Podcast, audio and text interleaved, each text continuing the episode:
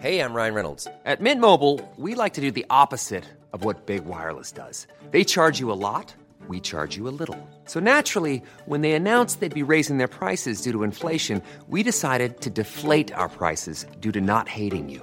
That's right. We're cutting the price of Mint Unlimited from $30 a month to just $15 a month. Give it a try at mintmobile.com slash switch. $45 upfront for three months plus taxes and fees. Promo rate for new customers for limited time. Unlimited more than 40 gigabytes per month. Slows. Full terms at mintmobile.com.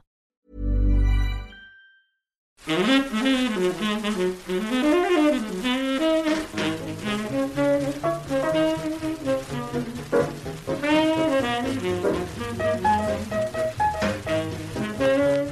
buenas, amigas y amigos. Bienvenidas, bienvenidos una semana más al podcast Reload, programa sobre videojuegos que hacemos desde anightgames.com. Lo hacemos, voy a saludar lo antes que pueda durante el arranque de esta temporada 13. Lo hacemos con Víctor y con Marta. ¿Qué tal? ¿Qué pasa, Pep? Hola, Pep. Qué raro saludaros a los dos en jueves, ¿eh? Ya, de verdad, que mañana es fiesta en Barcelona, es la Marse, y como mínimo tú, Marta, tienes fiesta, claro. Yo tengo que decidir si lo hago por trabajar en Barcelona a veces o no lo hago por vivir fuera de Barcelona. Pero vaya, nos iba mejor grabar hoy, en cualquier caso. Pero en, en don- en donde vives no es fiesta. Solo es Barcelona capital. Sí, sí, Hostia. en mi pueblo no, no es fiesta. Fuerte, pues por ley tienes que trabajar. Tenemos nuestras, nuestras, nuestras, nuestras propias fiestas, claro.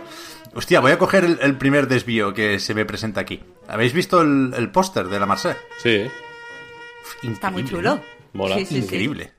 Uh, Está bien una bonito, tío. Una energía que me flipa. Es que muchas veces hay, hay debate. El año pasado, por ejemplo, fue bastante polémico el póster. Y, y este año a mí solo me han llegado opiniones positivas. Porque la verdad es que es, no sé, es increíble. Yo, yo estoy enamorado. Me, me lo colgaría en casa del tirón. No voy a decir que tiene Bayonetta Vibes para no gafarlo de esta noche. Uh, Pero. Pero, pero, pero, pero. Vamos a hablar de- del direct o de, de lo que esperamos un poquitín. Pero antes, yo, Víctor, o sea, aparte del café de la mañana, para empezar con el podcast Reload ya necesito escuchar un poco de. Un poquitín de Huntsman. mm, yo lo llamo clickety clackety. es Tiki Taki. atención. ¿Cómo suena? ¿Cómo suena? Estoy escribiendo ¿eh? ahora mismo en un documento de Word. Increíble. Efectivamente, el Huntsman V2, el teclado de Razer eh, que han tenido a bien patrocinarnos estos episodios y, y que, y que ya sabéis que uso con, auténtica pasión. Nos comentaron los amigos de Razer que eh, hiciéramos hincapié en. Esto es meta publicidad ya un poco, ¿no? Pero que hiciéramos hincapié en los switches ópticos que tienen las teclas. Es cierto que van rápidas como, como el demonio, vaya, y estos switches, gracias a estos switches, los- el mecanismo con el que se teclea, ¿no? Digamos, eh, pues la, el, la velocidad, la- la- el input lag, digamos, ¿no? Del, del teclado, los teclados también tienen su input lag al final, es eh, mínimo, realmente. Yo estoy encantado, yo estoy encantado. Y eh, merece la pena recordar que si compráis en la tienda de Razer online utilizando el código ANIGHTGAMES, como el nombre de nuestra sacrosanta web, os lleváis un regalico de 10 euros. A nadie le amarga un dulce, podría decirse ahora mismo. Ya ves, ya ves. ¿Con qué lo has puesto a prueba estos días, Víctor? Estabas con el. No recuerdo el nombre nunca. ¿Cómo es, cómo es el Battle Royale? Eso, de vampiro la mascarada. ¿No, has- no te has pegado un, un poquito de test de estrés de Age of Empires 4, por ejemplo? Mm, no, no, no entré a la, a la beta, creo. Desde luego no me llegó el mail, igual me llegó a spam, vete a saber. He estado jugando a, he ¿eh? estado jugando a varias cosas que no puedo decir porque tienen embargo todas, así que mm, lo he estado poniendo a prueba, pero no te puedo, no te puedo decir con qué ni cómo han sido los resultados de momento. Bueno, los resultados por parte del teclado buenos. Eso ya Los- el no, hace teclado falta, no bueno, hace falta ni decirlo ya. Los juegos, pues, un poco de todo. Vale, vale, vale. Dejadme antes de empezar con la actualidad y con los análisis o comentarios varios sobre juegos que hayamos estado probando estos días. Voy a meter un par de aclaraciones rápidas sobre el debatito de la semana pasada. También habrá debatito esta semana, pero no, no, no me gusta que sean estancos. Me gusta un poco recoger el guante de los comentarios. No te gusta que y- sean estancos, ¿no? Porque fumar es muy malo y, y- y hacer un estanco sería, iría en contra de nuestros valores. Correcto, correcto. No, no aceptaremos publicidad de tabacaleras en el podcast Reload. Pero que, que no- creo que haya que apagar ningún incendio, ¿eh? Creo que evidentemente hay gente que está más de acuerdo o menos con lo que dijimos del, del no-hit.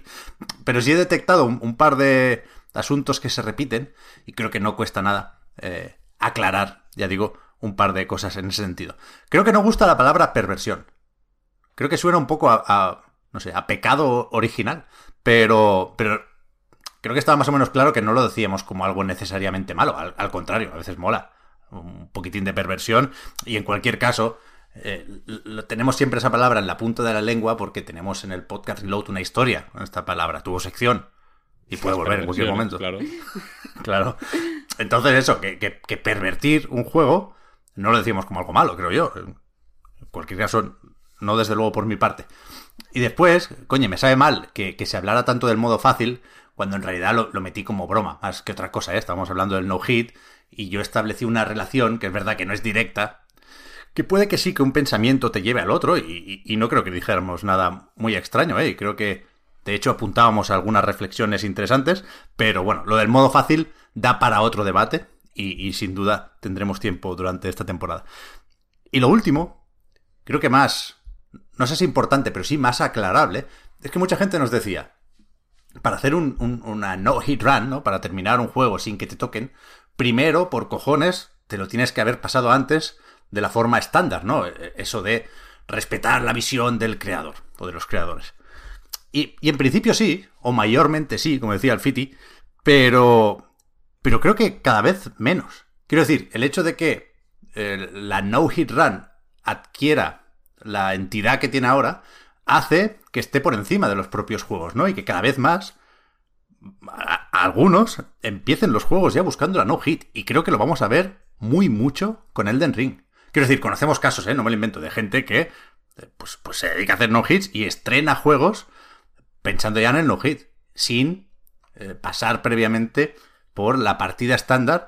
Y por supuesto, eso también lo dijimos el otro día, nos parece fenomenal que cada uno haga lo que quiera con los juegos desde el minuto uno. Mira, un ejemplo, un ejemplo que se me ocurrió pues a raíz de toda esta gente, efectivamente, que comentaba lo de pasarse el juego antes y tal y cual, que con los Souls es muy.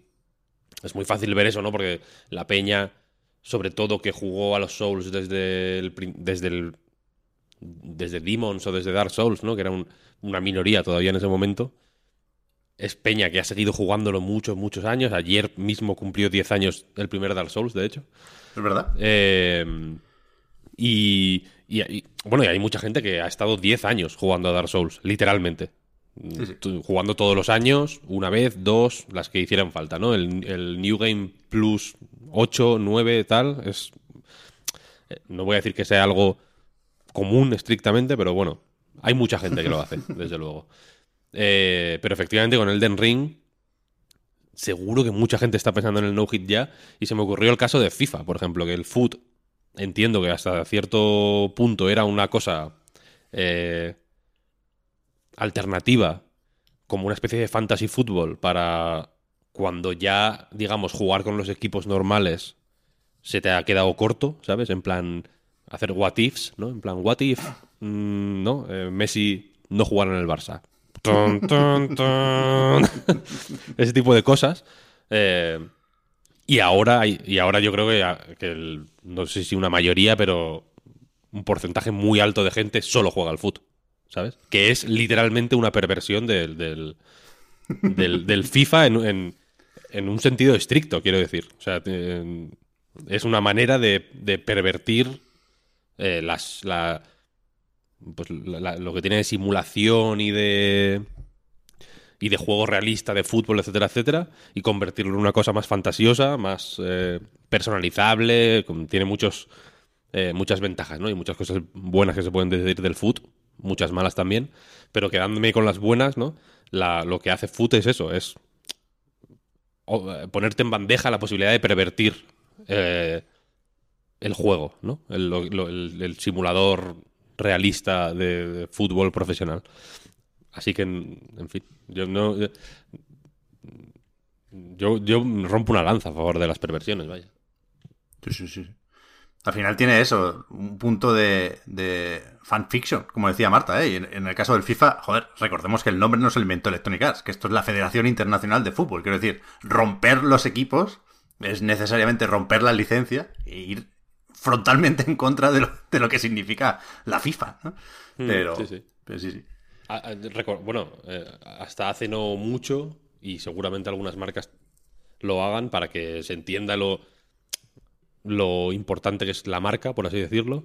Eh, en muchos juegos de coches, algunos, algunas marcas no querían estar porque no se mostraran los coches rotos, ¿no? Involucrados en accidentes y, y demás.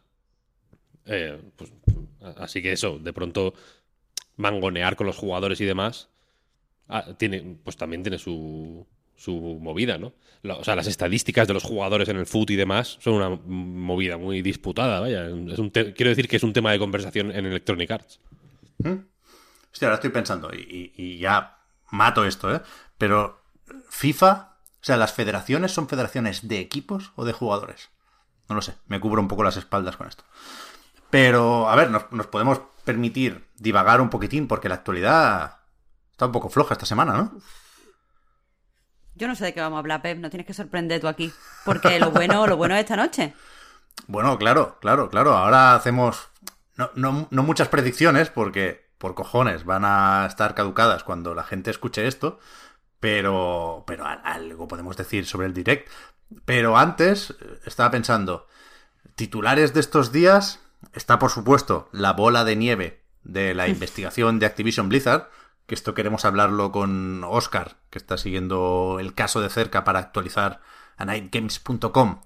Pero lo de la citación de Kotick es, es bastante bestia y, y pegado a esto teníamos también la marcha de Chaco Sony, productor ejecutivo de Overwatch, que parece que no está relacionada con ninguno de estos escándalos, pero sí que llueve un poco sobremojado. Este, este fin de semana hay torneito de Overwatch y en principio se anuncian novedades sobre la secuela ahí, a ver si se llevan una alegría a los fans, que, joder, por supuesto hay mucha gente que sigue pendiente de, cómo va el juego y creo que están faltos de buenas noticias o de un mensaje mínimamente esperanzador.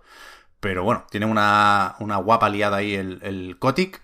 Eh, lo de Epic y Apple, pues también sigue. Tim Sweeney estaba un poco mosca ayer porque parece que no han, no han quedado como amigos después del juicio y Apple no tiene ninguna prisa para devolverles la licencia de desarrolladores en, en App Store. Hasta cinco años puede alargarse la cosa porque dicen que no hablarán de esto hasta que no acaben las apelaciones del juicio. ¿Te imaginas, Marta, cinco años hablando de esto en recarga activa? Qué maravilla, qué maravilla. Cancelamos el programa, cancelamos el programa, no puedo. Puede ser una movida, ¿eh? Y, y después está lo de Quantic Dream, que hemos hablado mucho de. No de David Cage, no del amigo de Grutola, pero sí de su estudio, porque también está en juicios y en este caso ganaron una demanda por difamación contra Le Monde, el periódico francés que publicó ese reportaje sobre el ambiente tóxico, los photoshops y, y demás. Y, y antes a- habíamos empezado a comentarlo de un posible juego de Star Wars, desarrollado por el estudio francés, aunque en principio se haría esto en un nuevo equipo que abrieron hace poco en, en Montreal. Yo no, lo recordaba, la verdad, pero se habla de, joder, de multijugador, de mundo abierto, no de un Detroit con Jedi. Vaya, que es lo que todos suponíamos al, al leer por primera vez el rumor. Pues anda que no molaría, te tengo que decir. Yo creo que sí, es que el mundo abierto ya lo está haciendo Ubisoft. Mejor que un puto mundo abierto con multijugador y tal. Un juego, un juego narrativo. eh, Que aparte creo que Star Wars tiene lore suficiente eh, y se puede profundizar lo suficiente como para que haya, yo que sé, decisiones complejas y, y- y temas que se puedan tratar con profundidad. La verdad es que no, no sé por qué todo el mundo se acerca por la acción. ti- Tiene de sobra y joder, las series del Mandaloriano y. Y la Adobe, el, el Adobe One terminó el rodaje, ¿no? Hace poco con eh, Iwan McGregor y demás. Creo que está- está, creo que están- Me parece que terminó hace poco, sí. y. O sea, que están dejando claro. Y bueno, y todas las películas estas. eh, como spin-offs que sacaron entre los episodios principales y demás, joder, han dejado claro que hay... eh, que hay mandanga ahí, ¿no? Se, se sabe desde hace tiempo, ¿no? El universo expandido Star Wars ha dado mm, libros, cómics, videojuegos, de hecho, ¿no? Así que de pronto, otro puto mundo abierto es como, tío, de brutola. Y, y desde Lucas, desde tu- Lucasfilm Games en este caso, joder, anda que no entran bien una aventura gráfica, Ya ves. ¿no? Aceptamos sí, sí. que Quantic Dream hace aventuras gráficas, ¿no? Aunque sean muy suyas. Eh, A mí me, me- me encajaría mucho más en, en- en todo esto de diversificar los desarrollos de, de Star Wars. Pero veremos, ¿eh? Ni siquiera sabemos si es cierto. Supongo que sí, ¿eh? Porque se sumó mucha gente. Eh, apuntalaron varios medios el, el rumor. En Kotaku, de hecho, Pep lo dan 100% real. O sea, no, no dejan margen para la especulación. Dicen que han tenido varias confirmaciones de varias fuentes independientes, que todas esas fuentes coinciden. Y lo único que falta, según ellos, es el anuncio oficial. Pero, pero vamos, que lo, dan lo dan por hecho y me parece una fuente, o sea, un medio lo suficientemente fiable. Mm, Si no recuerdo mal, de hecho, eh, por poner contexto, cuando Quantic Dream, eh, pues digamos que se hizo, que se se lanzó la independencia total, ¿no? Después de Detroit, de hecho. Creo recordar que David Cage, de hecho, dijo que su idea era hacer juegos más pequeños y que tardaran menos tiempo en desarrollarlos y no sé qué, no sé cuál. Ha ido, mm, ha ido al sitio perfecto, ¿no? Para buscar eso. Sí, sí. Eh, estos tenían también la pasta de NetEase, ¿eh? que hace un- unos, unos meses ya la compañía china eh, apoyó Quantic Dream con, con- con esa inversión y aquí puedo enlazar, es que no, no puedo dejar escapar ni una de estas. Ayer vi que NetEase puso pasta en Grounding, que ya son ganas, ¿eh? que es la desarrolladora japonesa que, que suele hacer encargos. Lo intentó con. Hostia, no recuerdo, no recuerdo nunca cómo se llama el sucesor espiritual de Panzer Dragoon. Crimson Dragon. Que fue un- una, un- bueno, una catástrofe. Yo tengo pesadillas todavía con, con este juego. Pero son los que están ayudando al Sueri con el The Good Life. Hostia. Estos vieron el tráiler y dijeron: aquí, ch, escúchame, ni Bitcoin ni hostias. Aquí, hay- aquí, aquí está el dinero. aquí, aquí hay que invertir. Pues poca broma, tiene buena pinta ese juego, tío. No, eh, te- eh, parad ya con la broma del The Good Life. No Que sé. sale, o sea, en tres semanas se acaban las especulaciones, se acaba la tontería. Y vamos a ver qué, qué ha pasado aquí. Porque yo todavía no me creo lo que enseñan los vídeos promocionales. Lo que va a pasar, Pep, es que va a ser otro juego extraordinario, en un sentido literal, es decir, fuera del ordinario, que, que vas a rechazar únicamente por tu graficofobia. Eso es la. Es un, es un término que me, me gustaría acuñar eh, ahora mismo: graficofobia. Hombre, pues sería al revés. Yo no tengo fobia a los gráficos. Sí, sí, tienes fobia a los gráficos sí. porque solo te gusta un tipo de gráficos.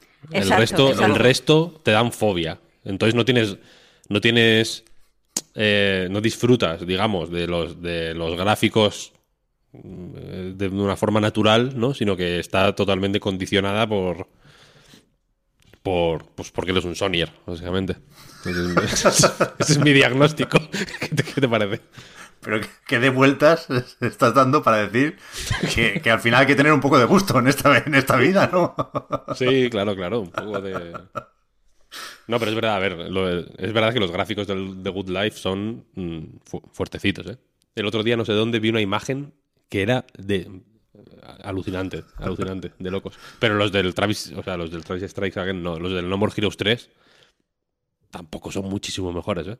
Un poco. Pero es la diferencia. en- es la diferencia entre cumplir con, con el mínimo y no cumplirlo. O sea, yo creo que No More Heroes 3, evidentemente, siendo petecander como el que más, eh, aprueba y Deadly Premonitions 2, por ejemplo, suspende. Porque no. Uno entorpece la partida, el otro no. Ah, ok. Sí, te, te- te- te- te puedo llegar a entender. Te puedo llegar a entender. En cualquier caso, yo, yo lo que sí quiero es que me lo contéis, ¿eh? Yo el, el podcast de esa semana estaré muy atento porque me gusta leer sobre Sueri y escuchar hablar sobre Sueri, ¿eh? Pero se lo pregunté a Marta el otro día. ¿Tú también lo quieres jugar en Switch, Víctor? La experiencia No. definitiva. No, no, justo estaba pensando en eso. Y lo, estaba pensando cómo decirlo. Que con ciertos juegos yo ya he aprendido a, a esquivar esa bala. Hay, hay balas que ya sé que, que, tengo que esquivar. En la medida de lo posible. Lo aprendí con Road, Road 96, este. Uf. Eh, lo jugué en Switch por, por motivos.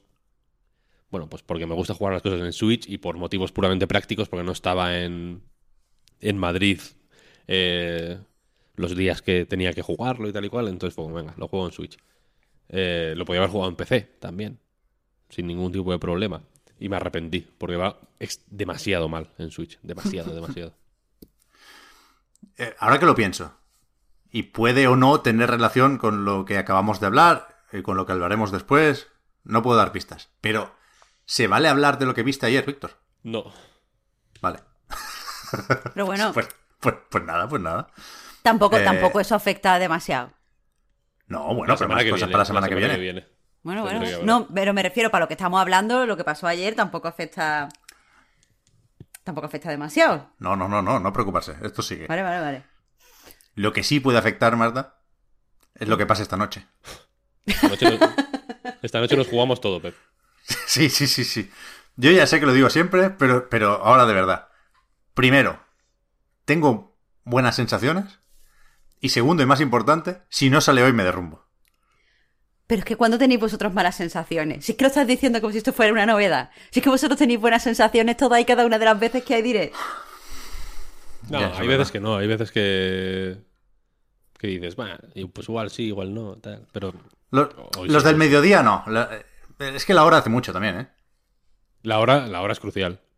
Son Pero- muchas cosas, son muchas cosas. Hay, eh, Pero que sea Hay- tan tarde es peor para Japón.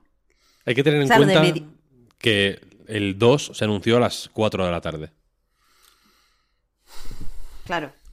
Yo tenía, yo tenía en mente que había sido de medianoche, la hora bruja, cuando si no, pero era. Era a las 4 de la tarde. Pero Claro, porque el de las hubo. 4 de la tarde le va bien a todo el mundo. O sea, es un horario que, que más o menos va bien en todos los sitios así importantes relacionados con videojuegos. Las 12 de la noche es un sitio regulero para hacer un anuncio grande. Tened en cuenta que eso hay mucho público que está durmiendo, si el día siguiente trabaja, en muchas zonas eh, súper de madrugada. Es que no sé. Joder, es que estas mierdas me las tengo que apuntar porque ya con la edad se me olvidan. Pero la leyenda del Peggy 18 en los direct sale de algún lado. O sea, yo no sé si realmente algo de bayoneta, no sé si el personaje de Smash, yo qué coño sé, se anunció en un direct de madrugada y con Peggy 18 o, o tiene algo que ver con aquello, no sé si lo recordaréis, tú seguro que sí, Víctor, porque te afectó por narices. Hubo una época con Wii U en la que a Nintendo le dio por cerrar los servidores Sí, por la tarde. Sí, o sea, había una movida, creo que por una cuestión de legislación alemana, y Nintendo tiene la sede en Frankfurt, eh, bueno, no, no sé muy bien por qué, pero había un periodo en el que el contenido adulto Está- sí, relacionado con Nintendo eh, tenía que ser de noche, por cojones. Y, o sea, yo recuerdo el Ninja Gaiden 3 de Wii U, que ya son putas ganas, lo tuvimos que bajar de noche, porque por la tarde no se podía bajar. Sí, eso te iba a decir, eso te iba a decir. Que el, que el caso así más. Igual el único, ¿eh? En realidad. Fue el único que nos tocara, quiero decir. Habría más, pero el que nos. El que yo recuerdo es Ninja Gaiden 3, efectivamente. Que, hay- que Razor's había que trasnochar para, comprarlo. Fue algo puntual, pero no fue un error, ¿eh? O sea, había una explicación sobre esto. De, bueno, no, de tal hora a tal hora, es horario protegido, ¿no? Y, no se pueden descargar, ni enseñar, ni comentar cosas para mayores de 18 años. Pero eso, vale, tiene que ser bayoneta. Es que, si no, ¿qué van a meter? Breath of the Wild. Ahora ya lo esperamos para el año que viene, ya estamos tranquilos con el Breath of the Wild, ya saldrá. El Advance Wars. pff.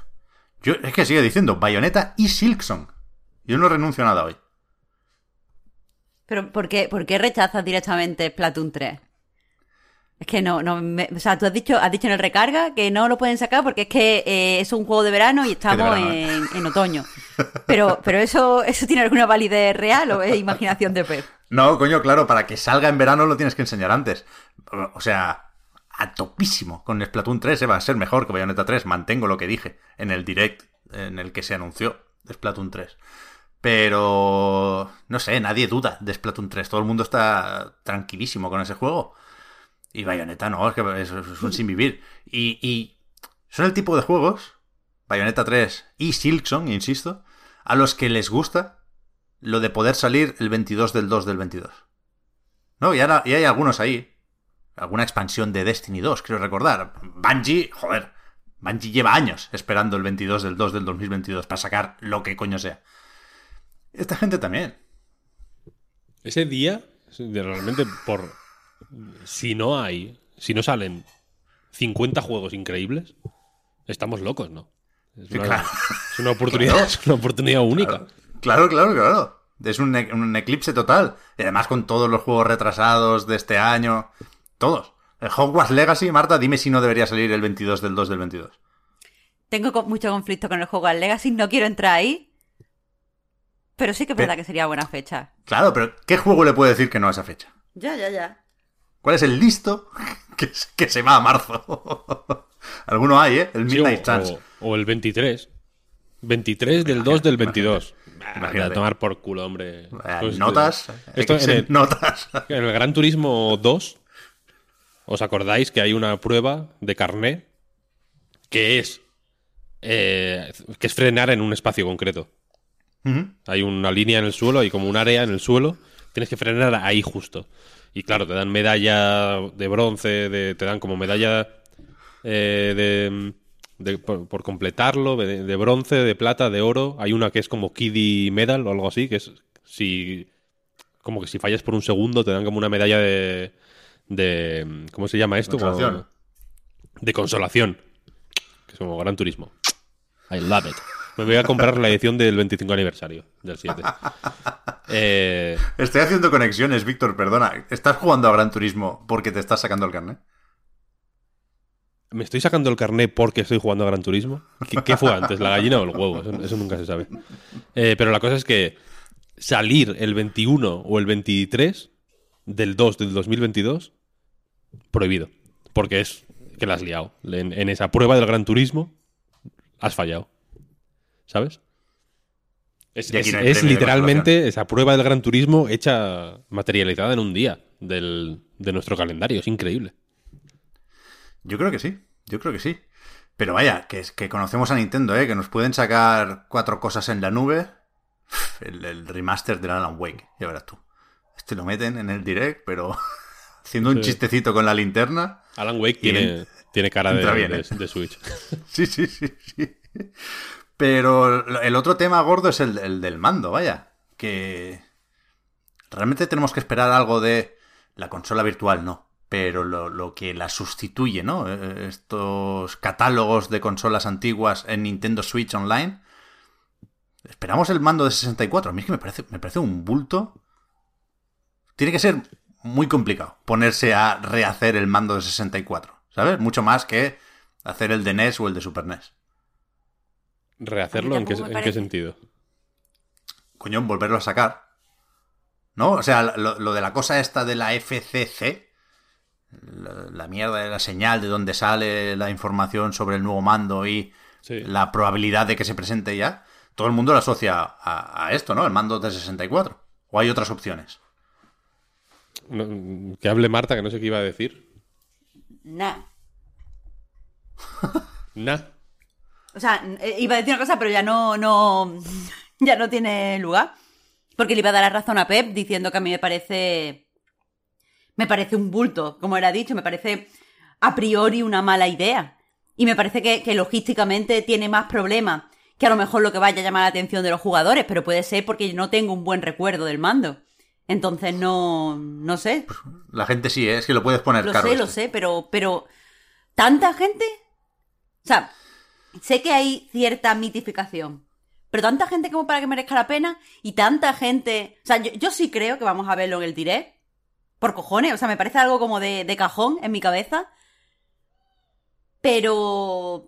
Pero no sé a, a qué cantidad de público le puede parecer esto interesante. A qué cantidad de público de Switch, me refiero. Porque eh, eh, no, no, no todo el público de Switch, recordemos, es gente que tiene relación a lo mejor con los juegos más clásicos. eh, hay mucho jugador casual de Switch, hay mucha gente cuya primera consola está haciendo una Switch, muchos niños. Hmm. Entonces, no sé, eh, ¿a qué cantidad de público efectivo de Switch le llaman la atención estas cosas? Pero es algo para coleccionistas, ¿no? Quiero decir, no, no, no sé cuánto tirón ni cuánta tirada tienen estos mandos clásicos, pero entiendo que poca. O sea, tiene algo de eh, Club Nintendo, ¿no? El, el comprar estos mandos. Es, es que de hecho se compran en el Club Nintendo. O sea, en la. Lo que, lo que es el Club Nintendo ahora, ¿no? Es una tienda y, y poca mierda más. Pero creo que tienes que registrarte, de hecho, para comprarlo. O sea, que no es una. Eso. No es una cosa que. La compra va asociada a tu cuenta de Nintendo Switch eh, online o lo, lo que coño sea. Creo que tienes que ser suscriptor de Switch Online para comprarlo, de hecho. Sí, sí, eso ¿Es seguro. esto cierto? Pues Sí, sí. ahí está la cosa. Este mando, ya que se han quiero decir, ya que han sacado del de NES y el de Super Nintendo, ampliar la consola virtual yo creo que ahora pasa siempre por ofrecer un mando, ¿no? Pueden romper la racha, pero bueno, sería feo. Y, y fíjate que yo creo que a nivel logístico, hablando de lo que... recogiendo lo que decía Marta, que a nivel logístico no es tanto lío porque tú esto lo compras y te lo mandan dentro de cuatro meses.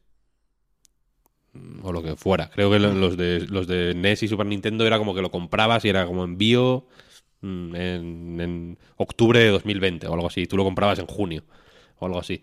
Entonces, a nivel logístico es, pues, mm, puede ser mayor o menor el lío en función de la, del éxito que tenga el mando, digamos, pero es incluso, igual hasta la, la producción, o sea, la fabricación del mando depende de, de estas pre-orders, ¿sabes?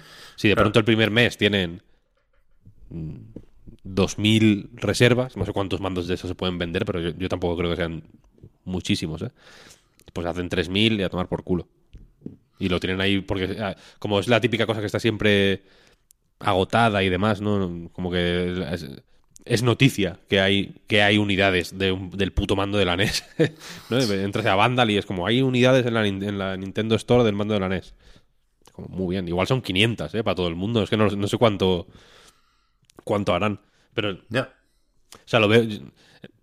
Es cierto que, dicho todo esto, eh, y teniendo en cuenta que si sale esto lo voy a comprar, mm, lo siento, eh, que el mando de la Nintendo 64 tiene una cosa muy característica, que es que es absolutamente inútil para cualquier cosa que no sea jugar a ciertos juegos de la Nintendo 64. Yo tengo dos de estos USB falsos, imitaciones chinas, vaya. Eh, que, que en cierto momento, para que os hagáis una idea, el Nongant, este, el juego de Brainwash Gang, de, el roguelike este, eh, yo lo jugué con el mando de la 64. Inf- Una experiencia infernal, porque es un mando que está únicamente preparado para jugar al GoldenEye y al Mario 64. y al Zelda, y ya está, ¿no? Pero no sé. O sea, que quiero decir que aun siendo un objeto estúpido, yo también reconozco que los mandos de la Super Nintendo que tengo, los de la NES no los he usado ni una vez, creo. Y los de la Super Nintendo, eh, creo que usé uno para jugar al Yoshi's Island alguna vez y ya. Así que son claramente trastos. mm, iba a decir de coleccionista, pero bueno, de, de acumulador compulsivo en realidad. Sí, a ver, no, no lo había pensado, pero es verdad que si se hace la producción bajo demanda, los números salen sí o sí. Y, y de aquí podría decir, bueno, pues que Nintendo parece claro que por menos de X no se mueve, ¿no? De X millones, por supuesto. Claro, eso, eso me refería yo. Pero, pero es verdad que últimamente están apostando mucho por lo de generar FOMO de todas las maneras posibles y en definitiva de, de crear marca. Vaya, tiene sentido, tiene sentido. Igual sí lo vemos, pero vaya, no, no estoy yo preparado para hablar hoy más del mando de 64 que de Bayonetta 3, así que dejamos lo del direct para la semana que viene. Estaba, lo voy a decir, estaba la posibilidad de, de grabar mañana y, bueno, va a colar el direct, pero es que imagínate que no sale Bayonetta 3. ¿Con qué ánimos grabamos un, No. un pro- un programa? Si no sale Bayonetta 3, yo personalmente haría como que no ha ocurrido este directo. Aunque pongan fecha... Establecemos un pacto colectivo. Oh, fecha no, pero el, pero el título de Breath of the Wild, eso, cuidado, eh. Mira, es que no podemos, igual- no podemos estar aquí chupando las migajas del suelo. Claro, eso, es, eso me parece rebajarse un poco. Yo creo que es mejor. que no vea mm, ahí yo. y en- y en- en plan, oye, cuando la gente se ría de nosotros, ¿no? Cuando nos mande tweets ofensivos, en plan, ¡Ey, come mierdas, que no salió el Bayonetta 3! Sí, le- blog eh, and report. y aquí paz y después gloria. Y no ha pasado nada. Yo ahora mismo, ahora mismo pagaba por ver el logo en japonés de la secuela de Breath of the Wild. Uy, de, verdad, de verdad, ¿eh? pagaba 20, 20 euros, algo simbólico, Marta, que tampoco te creas que estoy para tirar cohetes. Pero, pero, hostia, a mí me parece un, un notición el ponerle nombre al, al Zelda. Mira, mira, mira cómo estamos. Mira cómo estamos. Bueno, ¿cómo- ¿pero por qué ese plural? Mira cómo estás tú. Los Yo gamers- estoy harta ya de que nos conformemos con cualquier cosa. Un puto logo. Un puto logo te lo metes por el culo. El nombre de tal. El puto nombre me lo, me, lo, me lo mandas en una nota de prensa. ¿Qué me estás contando? Yo quiero ver cosas reales. Que, que estoy, que estoy harta de- del fomo de los cojones. Así, así estamos después, que no os gusta ningún evento. Joder, pues que lo hagan bien. Yo creo que va a estar bien. Uf, vaya ganas. ¿Cuánto queda? 12 horas, ¿eh? Horas. 12 horas. Ahora, the final countdown. Vamos con el debatito, que nos hemos quitado de encima ya todo lo demás, creo yo, ¿no? Sí, sí. Hay un tema interesante hoy aquí que planteamos, bueno, por el line de nuevo, planificando, preparando el podcast. Y, y creo que puede estar bien que los debatitos los modere cualquiera de los tres, ¿no? A mí no, no me importa, faltaría más, pero así también descansamos un poco de mi voz, sobre todo ahora que empieza el otoño y va a ser más nasal de lo que nos gustaría a todos. No, no me he resfriado el, primer día de otoño, pero casi. Puede que mañana eh, sí, caiga. Pero... ¿Qué te parece, Marta, si presentas tú el, el- el tema de hoy? Vaya, creo que... Bueno, lo has preparado tú, vaya, y, y lo vas a hacer mejor. Me, me, me gustará responder a tus preguntas y amoldarme a tu estructura. Bueno, pues perfecto. A ver, a ver qué tal queda. Ya, ya nos dirá la gente. Pero para, para ir poniendo pues el debate un poco en contexto, vamos a hablar de los avisos de contenido o los trigger warning, como queramos llamarlo. Eh, creo importante saber un poco eh, por qué estamos debatiendo esto ahora eh, y, y, mm, por qué también hemos dejado que pase tanto tiempo entre lo que propició el debate y el hecho de que nosotros lo vayamos a tratar ahora. El debate más actual sobre los avisos de contenido vino a raíz del lanzamiento de Boyfriend Dungeon, porque aunque ya incluía avisos de contenido antes de empezar el juego, mucha gente eh, sentía que el aviso, no, e- el aviso que venía no era lo suficientemente específico, dado el contenido real del juego. Mucha gente cuando se acercó a Boyfriend Dungeon supongo que esperaba pues un juego mm, bastante ligero, un poco chorra. Al fin y al cabo es un juego que va de eh, enrollarte y ligar con, tu, con tus armas. Entonces, eh, supongo que iba como predispuesto a, cierto tono.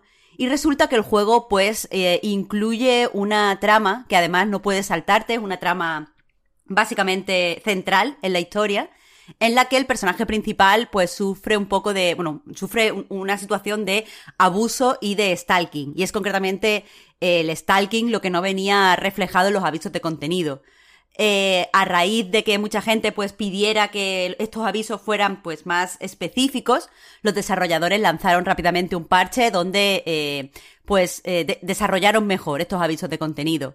El caso es que la misma semana se estrenó 12 Minutes y eh, continuó el debate precisamente porque 12 Minutes no trae avisos de contenido, a pesar de que algunas de las acciones que nosotros tenemos que poner en marcha en el juego son bastante delicadas y, y bastante sensibles y supongo que para algunas personas desagradables. Entonces el debate viene de ahí.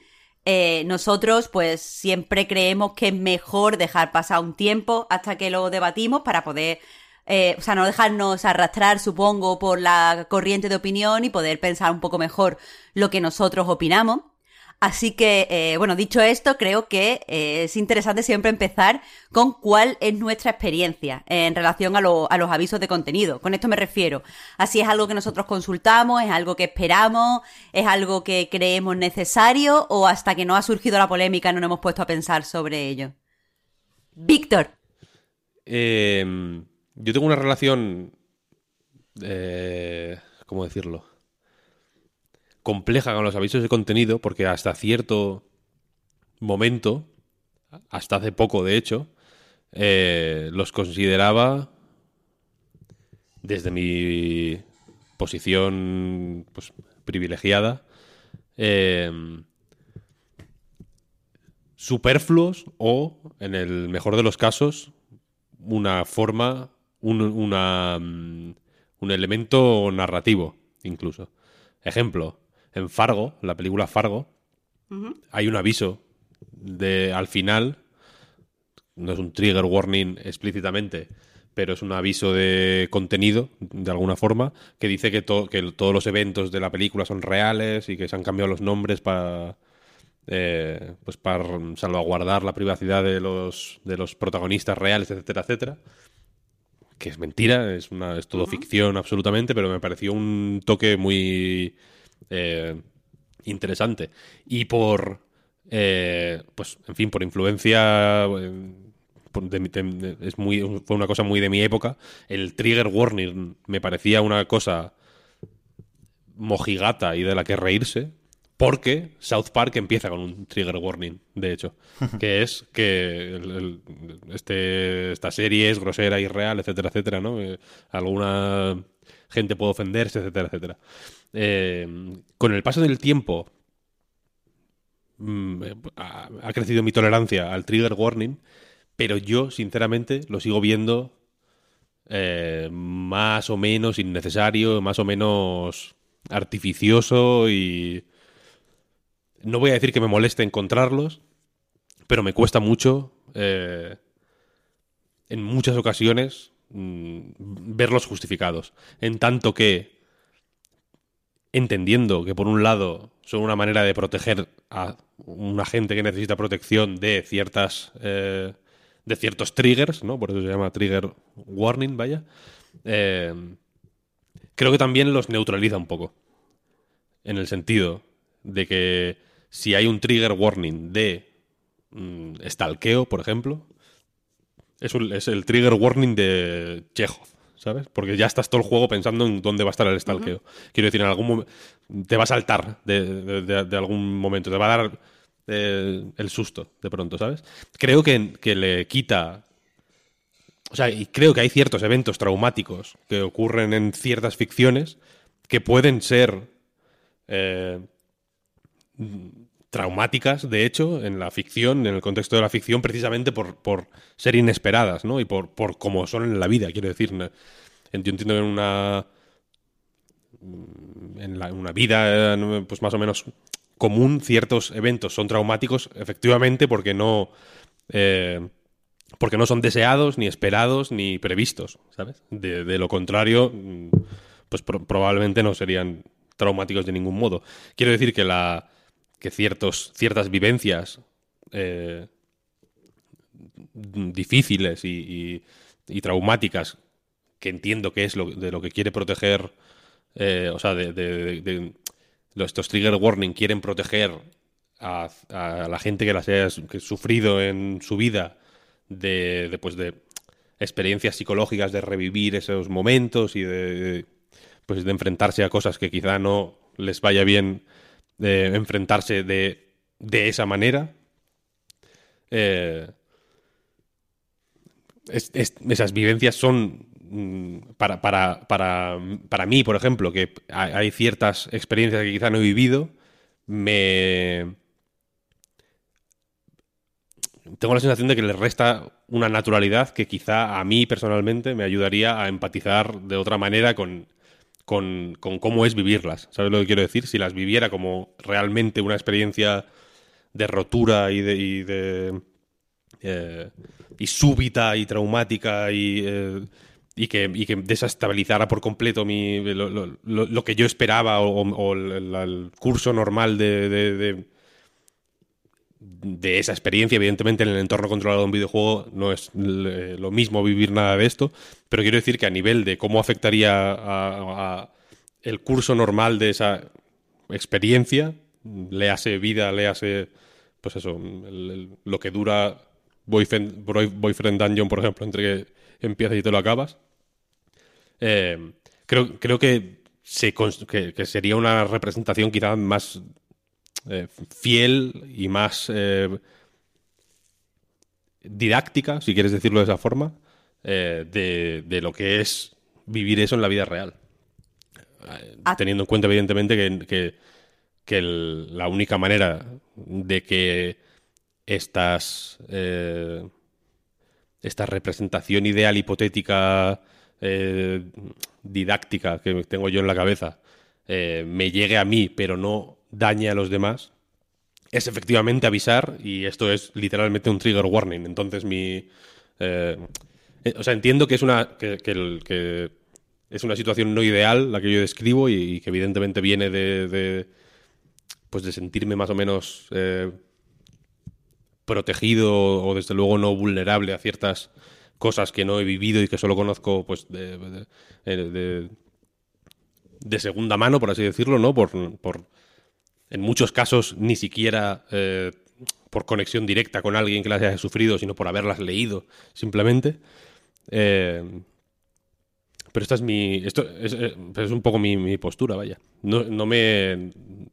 En la mayoría de casos no me terminan de encajar. Específicamente porque. Por su propia naturaleza tengo la sensación de que solo ciertos juegos. De que solo funcionarían si fuera algo impuesto. Mm, de alguna manera por ley, digamos. O, o- o- por algún mecanismo eh, que hiciera que todos los juegos, literalmente, del 100%, llevaran trigger warnings, porque así casi los veo como una marca de... como un anticipo del, del- de, de cierto... o como una eh, señal de que perteneces a cierta esfera... eh, a, a cierta esfera de, de, pues de social, digamos, o, o a cierto grupo de gente que eh, utiliza y reclama trigger warnings. ¿Sabes lo que quiero decir? Que, ¿Estás mm, dando vuelta alrededor de la palabra woke? no quería decir la palabra woke. Es que, es porque- que estás dando vueltas alrededor. No quería usar la palabra woke porque no, no sé si leísteis un artículo de Elizabeth Duval que habla de de, de que está de que de cómo caemos en retóricas que nos eh, obligan a hablar de en términos que no son los, los nuestros en lugar de, de dar fuerza a nuestros términos, ¿sabes? O sea, de hablar Sí, todo el puto día de woke, woke, woke o de mm, o- en fin, no se me ocurre en castellano. Eh, sí, eso, bueno, woke, yo no sé si lo traduciría como ofendidito, fíjate lo que te digo. No, no, no me refiero a lo mismo. me- Ah. eh, Me, refiero en el sentido de- del artículo de Elizabeth Dual. una Hmm, eso palabra en castellano que también eh, podría ser parte del artículo es ofendiditos. Ofendiditos, El, usar ofendiditos. Eso es. Eso es. Eh, y no quería usar la palabra woke, pero efectivamente, los trigger warnings me da la sensación de que es una señal del woke. ¿Sabes? Si eres woke, tienes que poner en tu bio de Twitter los pronombres que, eh, con los que te identificas. Tienes que, eh, yo qué sé, ponerte en el nick ciertos emojis que representen que eres vegano, que eres mm, aliado trans o que eres eh, lo que fuere, ¿no? Y tienes que utilizar, en caso de que seas desarrollador, o reclamar, en caso de que seas consumidor, trigger warnings en los juegos. Enton- y, y- y como. Y como esto, de una manera muy, muy pronunciada. No te voy a decir que solo lo vea en. eh, en juegos wholesome, en lo que se ha llamado juegos wholesome, pero los juegos wholesome sin- por no usar la palabra woke, fíjate, lo veo como una marca del juego wholesome. Un juego no es, es menos wholesome si no tiene un trigger warning, en caso de que incluya alguna A historia. ver. Porque aparte Eh, muchos eh, juegos le- incluyen... Legítimamente no, no tiene sentido lo que estás diciendo porque un juego wholesome no necesita trigger warning. o sea, quiero depende, decir, la etiqueta depende. wholesome está bastante limitada a juegos sanos y escapistas. Eh. Boyfriend Dungeon no es en ninguna forma un juego wholesome, aunque entiendo lo que estás diciendo. Te estás refiriendo a esta comunidad de videojugadores que eh, apuesta eh, eh, en exceso y ante todo por la inclusión y la diversidad. Pero, pero tengo problemas con llamar a eso wholesome. Por wholesome ser en- precisamente una en- etiqueta definida. Ya, igual... O sea, yo, yo qué sé, ¿Stardew Valley es wholesome? Stardew Valley. yo Está en la frontera, sí. ¿no? Sí, está en la frontera porque tiene temas como la depresión ahí. Tiene temas chungos, dices, "Uf, es lo que quiero decir, o por Dios". Bugsnax, por ejemplo. Bugsnax no es wholesome. Eso te lo digo yo ya. Hombre. Cero wholesome. Es- es- a mí me parece poco wholesome, pero creía que estaba tenía, que tenía maneras de wholesome. Como fuere.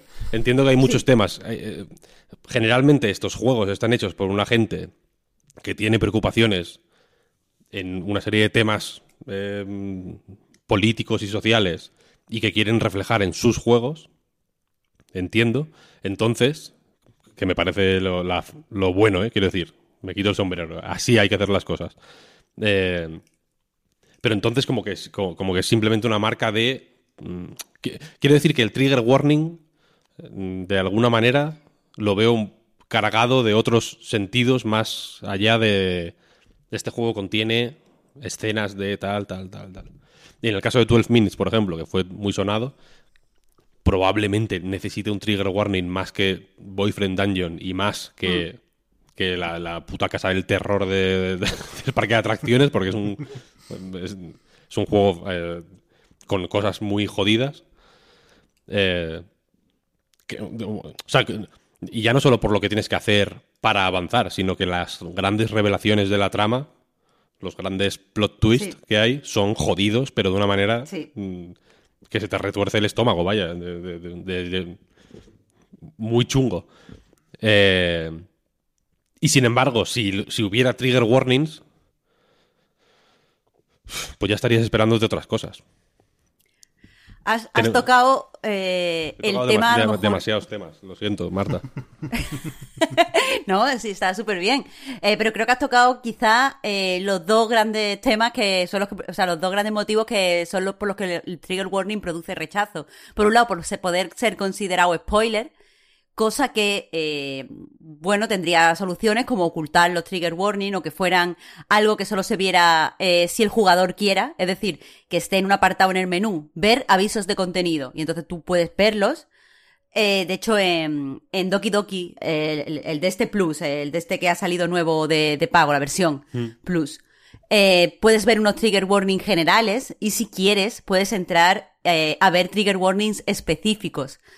Eh, o sea, donde te detallan concretamente qué es lo que, lo que va a pasar. Entonces, eh, creo que quizás es el menos... eh, eh, lo, que, lo que pasa es menos trabajo. Quiero decir, todos los juegos podrían tenerlos y que fueran optativos. Pero lo de que eh, se ha asociado los avisos de contenido a cierta pues ideología o ciertos movimientos dentro del videojuego, ahí hay un melón porque sí que es cierto que para que funcionen los trigger warning deberían estar, en mi opinión, estandarizados. Pero bueno, antes de entrar ya por ahí, ¿tú, ¿tú qué opinas, Pep? ¿Cuál es tu posición así al principio del debate?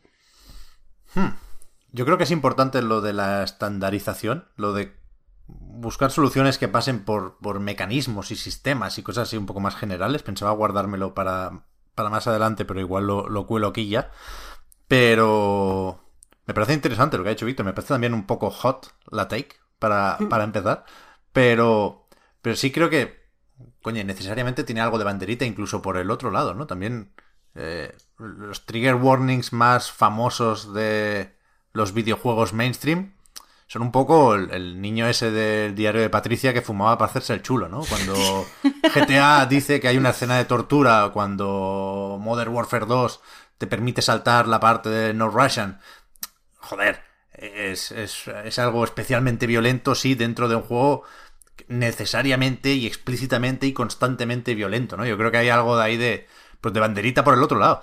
Y, y yo es verdad que es un tema sobre el que he pensado poco, seguramente por tener una visión egoísta de todo esto y por tener la suerte de no tener traumas que revivir, ¿no? Y entonces sí veo lo, lo, lo del spoiler o lo de restarle impacto al final. Tú lo que buscas cuando incluyes una escena así tampoco se suele incluir por gusto, ¿no? Cuando se hacen las cosas con una mínima seriedad, lo que estás buscando es un impacto para que tu mensaje llegue con, más fuerza y, y restarle, no, hablo de renunciar a eso, ¿eh? Na, nadie habla de renunciar a eso, pero de restarle ese impacto, joder, condiciona, y no sé cómo hablar del ejemplo más claro para mí sin hacer justo ese spoiler, pero una de mis películas favoritas, una película de Wes Anderson, lo es por lo inesperado de ese impacto, ¿no? Entonces, si hubiera un aviso ahí, efectivamente estaría toda la película, incluyendo las partes en las que no debería esperarlo, eh, pues, pues anticipando ese momento, ¿no? Pero, igual que creo que debería ser, al final todo pasa por hacer las cosas opcionales y hacerlas a medida, ¿eh? Igual que creo que todo el mundo debería poder escoger no ver avisos de contenido, ¿no? O trigger warnings. Eh, evidentemente, a la que lees un poco la opinión de otra gente que, que, sí los agradece y que sí ha tenido malas experiencias por eh, ver o jugar situaciones inesperadas en, en, un contexto que no, pues que no, que eso, que no lo podía anticipar, ¿no? Pues, pues creo que también deben existir, ¿no? Y, que deben incluso ir a más. Y, precisamente por eso creo que, que hay que eh, como dicen en inglés, ¿no? Equilibrar el terreno de juego. Y, creo que los trigger warning deberían ser incluso un poco el nuevo Peggy, ¿no? Que son cosas complementarias, pero en, 2021 de nuestro señor, a nadie le importa tres huevos si en un juego se fuma o se dicen palabrotas. Es que los, los iconitos de la araña y. ¿No? Y el, y el piti son absolutamente ridículos. Tiene que haber clasificación por edades, evidentemente, ¿eh? aunque se la pase la gente por el forro, tiene que existir. Pero. Pero creo que es más importante incluso lo otro, ¿no? En, tanto que protege más y mejor. Entonces, ¿cómo se puede hacer opcional? Eh, incluyéndolos a nivel de plataforma, creo yo, que sería lo más fácil. O sea, que tú en el menú de Xbox o de PlayStation o de Switch o de Steam, o de la Epic Games Store, cuando el Trello lo permita, puedas marcar eh, pues, pues si, si, quieres que te avisen de eso, incluso algunos temas sí y otros no, ¿no? Pues a mí me impacta mucho el suicidio porque tengo eh, casos cercanos y, no, pues no me apetece que me cuelen esto en un puto juego. Entonces, avísame solo si pasa esto, ¿no? Y aquí hay que, pues, definir todo esto, pero, pero pasa hasta la gente que trabaja en el asunto, ¿no? ayer pensando en esto, cuando decidimos hablar de esto aquí, me acordé de del comunicado. Bueno, no sé si fue un comunicado, fue una pantomima de tres pares de cojones. Ya me estoy calentando de la nada, eh, perdonad. Pero el año pasado, luego se olvidó por la pandemia, evidentemente, y no hicieron nada. Pero el año pasado, ¿os acordáis que hubo un compromiso por parte de Microsoft, Nintendo y Sony? Se juntaron, ¿no? De ahí sale esa imagen con los tres logos que no está. No ha tenido que hacer nadie con el Photoshop, porque está en el blog de Xbox, en Xbox Wire, ¿no? Eh, un compromiso con eh, un ambiente online más seguro y menos tóxico cero medidas han trascendido de esto. No, digo que no hayan hecho nada, pero desde luego, si yo no me he enterado de lo que han hecho, es que no ha trascendido. Entonces, se pueden poner de acuerdo estas compañías y deberían, y es su puta responsabilidad. Entonces, incluir algo así a nivel de sistema y hacer un. Pues eso, un, un, sistema paralelo a la clasificación por edades que estandarice, pues, yo qué sé, 6, 7, 8, 10 inputs para que la gente pueda marcar lo que para cada uno es efectivamente contenido sensible, o decir, no me avises de nada, porque pues yo puedo con todo. He estado pensando también sobre esto, perdonad, paréntesis, en, ese debate que es un poco de, de, cuando empiezas, ¿no? Pero de cuándo la violencia será demasiado porque los juegos van a ser demasiado realistas. Cuidado con aparcar esto del todo, ¿eh? Porque nadie se ha puesto muy en serio a representar esto más allá de Mortal Kombat, no creo que The Last of Us parte 2, aunque habla de la violencia y hay muertes más o menos gore, no, no creo que se le regirara el estómago a mucha gente, pero creo que, que eso está ahí, ¿eh? que, no nos daremos cuenta y, en cualquier Mortal Kombat del futuro diremos, vale, hasta aquí. Cuidado con eso. O peor, o peor, no diremos hasta aquí porque estaremos acostumbrados ya, ¿sabes lo que quiero decir? O sea, sí, sí, pero... porque nos habrán hecho ya el Claro, claro. Pero ayer, cuando pensé en voz alta, yo creo que puedo con todo, me paré un, momento y dije, bueno, espérate, de, de momento puedo con todo, después ya veremos. Pero, pero eso, yo, creo que hay que sistematizar este asunto. Creo que es importante, porque, joder, eh, insisto, eh, creo que Víctor y yo estamos hablando de nuestras experiencias y sería deshonesto hablar de otras experiencias. Pero sabemos que están ahí y con un poco de empatía ves que esto suma y si se hace bien, no resta. Eh, pues respecto a lo que dices, tengo varios comentarios, Pep. El primero eh, es con respecto a la estandarización, que es que eh, a mí, en, ese sentido, o sea, me, encanta la, solución que has dado de que se pueda configurar por plataforma, porque de verdad creo que es una solución efectiva, práctica y, en mi opinión, sin saber cómo se que conlleva hacerlo, me parece sencilla de aplicar al menos. Pero me da miedo que si se estandarizan los avisos de contenido, eh, acaben por no servir para nada, como el PEGI, porque al final todo lo que se estandariza siempre se estandariza, en mi opinión, a la baja. Quiero decir, eh, si se pone un aviso de contenido sobre acoso sexual o agresión sexual, al final solo se va a referir a violaciones, porque las empresas, no entiendo que la mayoría no quieren que les eh, o sea, que, su juego tenga un aviso. Igual que no quiere que tengan ciertas cosas de pegue o, que, o no quieren que generen muchas veces ciertos impactos que desde fuera, si no entiende los videojuegos, se vea como negativo. Entonces, al final, eso se va a limitar a, vale, si hay una violación, entonces te ponemos lo de acoso sexual. Pero es que acoso y agresión sexual es un amplio rango de comportamientos y no sabemos qué es lo que realmente puede trigger a las personas. Entonces, aunque por un lado creo que es muy interesante lo de la estandarización, también me gusta que sean los desarrolladores los que sean mm, responsables de tener que evaluar su propio contenido, porque creo que muchas veces eh, hay escenas donde puede no verse nada, pero la intención clara es la de que sea una agresión sexual, por ejemplo. Y los desarrolladores tendrían que ser honestos en ese sentido.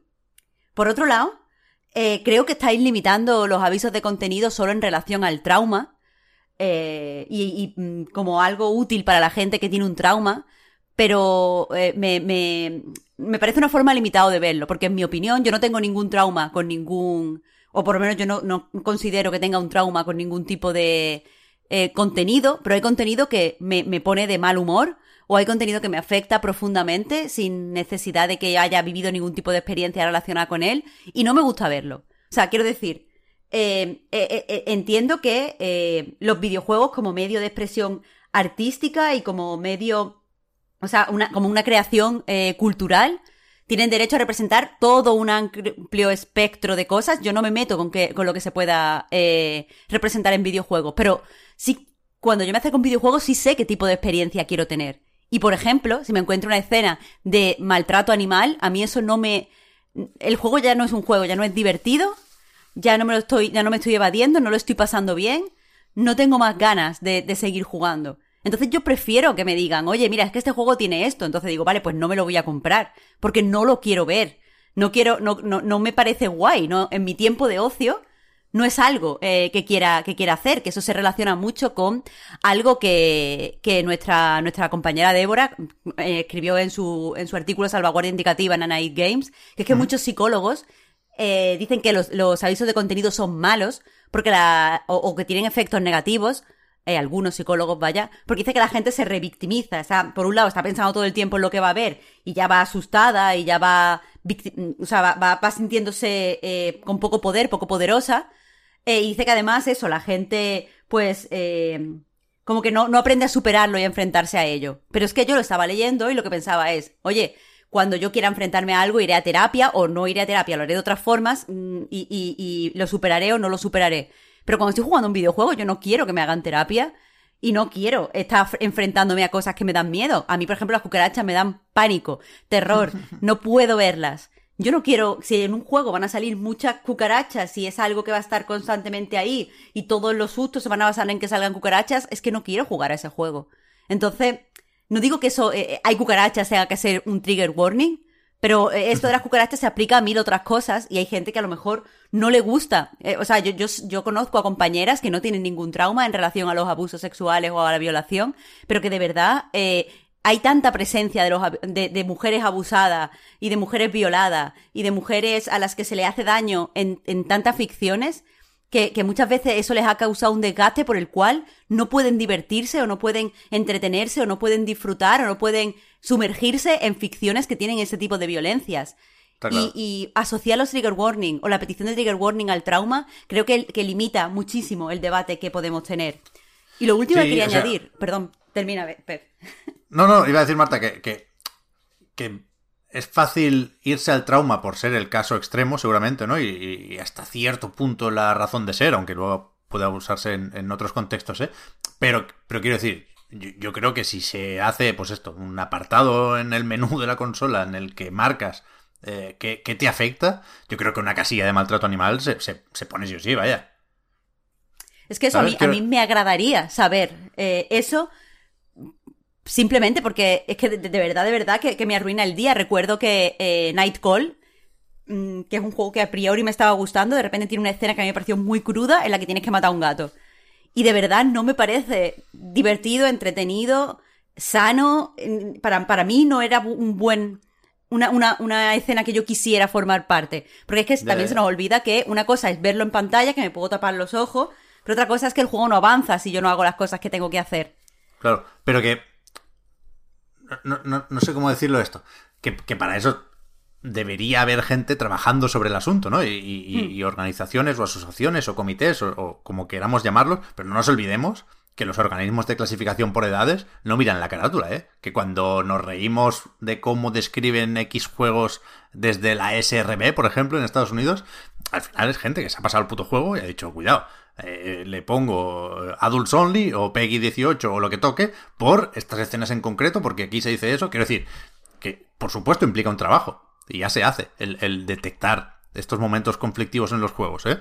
Y, yo creo que se, se podría hacer bien. Y, que es verdad que hasta qué punto especificamos. Joder, mira, en, los comentarios del artículo de Débora, eh, alguien ponía un, caso que, joder, me, supo muy mal, porque es un, un caso de un accidente de tráfico muy, muy jodido, muy gráfico. Lo leí, se, me quedó mal el cuerpo. Lo, lo sentí mucho por él. Pero, claro, lo metemos eso también. Pues, pues a lo mejor sí, yo no sé. A mí, sin haber sufrido un accidente de tráfico, me da bastante repelús la, la película Crash. Y no sé, supongo que hay gente que, que está, bueno, supongo no, sé positivamente que hay gente más cualificada que yo para hacer eso, ¿no? Pero, pero que, que- que al ponerse a trabajar en esto, creo que se solucionarían esos problemas. Y lo de, lo de las cucas, Marta, es verdad que nos solemos enterar de estas cosas. Si son más o menos importantes o significativas en el juego, nos enteramos que en The Last of Us Parte 2 de nuevo estaban los perros, nos enteramos de que el Grounded tenía la posibilidad para aquellas personas con aracnofobia de convertir las arañas en, en, en un objeto casi abstracto, ¿no? Yo creo que es, joder, que, que, que, que se puede hacer esto bien, que no es inabarcable. O sea, lo, Es lo chungo, pero no es inabarcable. que, lo que decía Marta de limitarlo al trauma y el ejemplo de las cucarachas, de hecho, es que me ha recordado al Grounded, ¿no? Que, que, que- que tenía este rollo de, de, pues, de convertir a las arañas en. en. eso, en bolas, ¿no? En bolas así blancas. Peloticas casi, sí, sí. Eh, la cuestión es que el caso de los animales me parece, me parece que has dado en el clavo ahí. ¿Por qué? Yo, o sea, yo creo que de, implementarse a nivel de plataforma una opción como la que decís, posiblemente entraría antes eh, lo de los animales que lo de las violaciones. Por ejemplo. Porque porque es más amable, en el sentido de que comprometerse con algo como, pues eso, herir no herir animales, ¿no? O avisar de si se van a, si vas a tener que herir animales en, un juego, es menos comprometedor que, pues que, pues que, que, que el abuso sexual, que efectivamente es una cosa más, relativamente más difícil de, de relativamente no, mm, ciertamente más difícil de especificar porque al final la relación que tienes en los juegos con los animales es más o menos binaria, ¿no? Les puedes acariciar para salir en el Twitter este o, le- o les puedes matar para hacerte un- una riñonera, ¿no? Cinco pumas, igual una riñonera nueva que puedes llevar más pistolas para matar a, a- a más pumas que te sirven para hacer una mochila. es, un poco, es un poco así, ¿no? Pero al final es verdad que entre entre el grooming y una violación hay una distancia grande, pero que está llena de... O sea, que se, que se pueden localizar muchas prácticas muy nocivas y, y que, y que para mí, personalmente, justifican más un trigger, un trigger warning que incluso que herir un animal. Aquí lo siento por verme hot, pero es así. Eh, y, la, y aparte, probablemente a Microsoft, Nintendo y Sony, por hablar de esta trifuerza de la, de la, de la seguridad online. Estos los, los caballeros de la mesa redonda de, de la seguridad online. eh, les resulte menos un trago más eh, agradable poner mm, violencia contra los animales en el menú de su consola que abuso sexual o lo que, o lo que fuere, ¿no? Creo que cuesta todavía eh, hacer eso porque sería de alguna manera relacionar al videojuego con ciertos asuntos que creo que todavía hay mucha peña que los tiene... eh, que, considera que el videojuego es para niños y que entonces hay ciertos temas que son no tabú, sino que directamente no pueden estar ahí. Una, yo que sé, irreversible, ¿de qué año es esta película? ¿De 2002 o algo así? ¿O 2001? Sí, sí. Y es una película que en Trigger Warning mm, es eh, horripilante, ¿no? Su, su valor es eso. Es, y y no, y no- no lo digo de forma cínica o lo que sea, sino que literalmente su razón de ser es esa, es ser mm, ya no desagradable, sino eh, violentamente incómoda, de una, de una manera que te, que te sacuda y que, y, y- que, te, y, que, y que de esta sacudida pues salgas como tengas que salir. En muchos casos probablemente peor, en muchos casos quizá hayas aprendido algo o hayas empatizado o, te haya dado que pensar. Pero es una película muy antigua, quiero decir, ya tiene 20 años. Y... Y no es la primera película en la que hay una violación, quiero decir. ¿eh? O sea, mm, no, no quiero decir que antes de 2002 no, no hubiera nada así, porque de hecho en Holocausto Caníbal, por, por poner un ejemplo de maltrato animal, en Holocausto Caníbal hay, que es una película de los 70, hay un matan a un montón de animales, es una cosa... Pero además real. Y- o sea, quiero decir Claro, que, claro. que no, no Sí, es sí, sí. fingido. Eso quiero decir, matan animales, no matan eh, marionetas o lo, o lo falsean para qué tal. No, no, son animales de verdad. Eh, eh, Holocausto Caníbal es un ejemplo un poco tal, pero en pelis de Herzog hay también escenas eh, con animales que no, no son tan grotescas y, y alguno moriría, pero, pero bueno, en Fitzcarraldo hay una escena con un montón de monos, por ejemplo, que No eran que eran monos que los, se los llevaron de un zoo, quiero decir. O sea, no, no es maltrato de pegar a los monos, quiero decir, pero son monos que están haciendo cosas que no quieren hacer o que no bueno, tienen... en, la- en las películas de Disney de perritos se van de aventura y gatitos se van con ellos, morían perros y gatos mm, a porrillo. Pues claro, no tenían que grabar rápido, tenían que obligarle a hacer cosas y, y se morían, ¿eh? O La- sea, quiero decir, Pero lo que quiero decir es que el debate, el debate va más allá, en tanto Sí. que eh, si nos ponemos, no es el lugar ni el momento, ¿eh? pero quiero decir que el, el- el mero hecho de que, que haya un perro en una película pues, se puede ver como unas como un si no como un maltrato, desde luego como una forma de que te la sude lo que el perro quiere hacer, la libertad del perro, porque un rodaje no es llevar a un perrito a, al parque o a no sé dónde, que yo llevo a mi perro al parque y no le pregunto si quiere ir al parque. Doy por supuesto que, ¿no? Que, que le va a ir bien correr y una serie de circunstancias, etcétera, etcétera, y el- mi perro hace lo que sale de los cojones en el parque al final. Pero un rodaje son 10 horas, ¿no? De tener ahí un puto animal eh, repitiendo aparte de los animales de las películas, es- es- eso sí que es maltrato, ¿no? Están maltratados para que, que den la patita, para que miren aquí, para que miren allá, tal, no sé, no sé cuál. El mono de Friends, yo qué sé. El mono de Friends. tú, en tú eres. Esto, este- estos comentarios aquí adoctrinando a la gente en el veganismo me encanta. Continúa. No, no, no, en el veganismo no, en, en- en- Joder, esto es en veganismo. que sean en que sean conscientes de que ah, de- pues de que el- de que, de que maltratar no simplemente es o no simplemente tiene por qué ser arrancarle las tripas a una serpiente para hacerte unos zapatos más tres de velocidad. Eh, puede ser, hay, un- hay muchas cosas, quiero decir. Y, y igual que lo hay en los animales, lo hay en, en, en, en todo, quiero decir.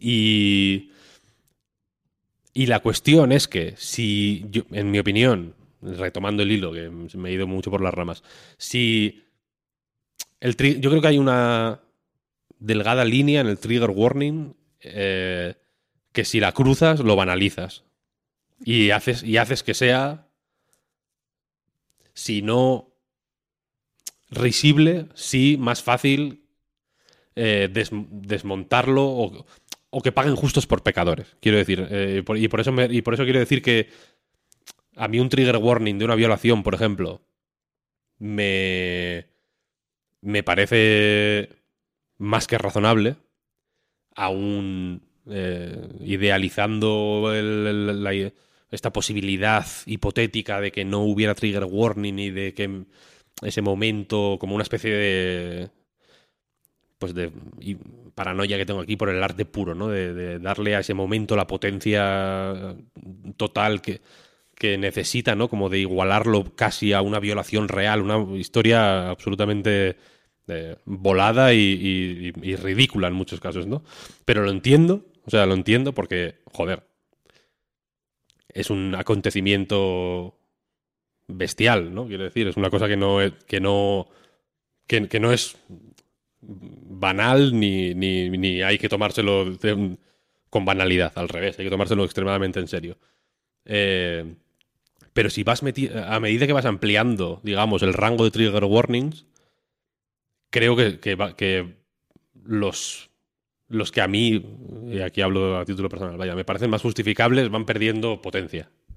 ¿Sabes? Y van perdiendo. eh, se, van se van difuminando. O sea, el, o se va ampliando el, la idea del trigger, de qué te triggerea.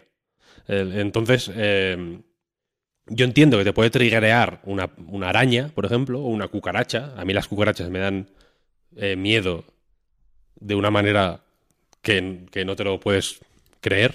O sea, el- cuando, estaba, cuando vivía en Barcelona, el tuve un trabajo en una agencia de publicidad. Y el primer día de trabajo llegué tarde, como una hora tarde a trabajar, el primer día, ¿eh?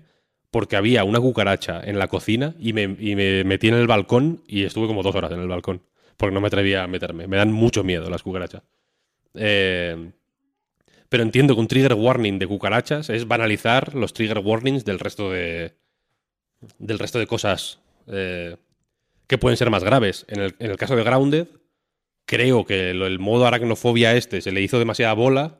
Porque si te dan miedo las, arañas y otros insectos, no juegues a un puto juego que va de- de relacionarte con arañas y otros insectos. Quiero decir, eso ya es eh, fallo personal, ¿no?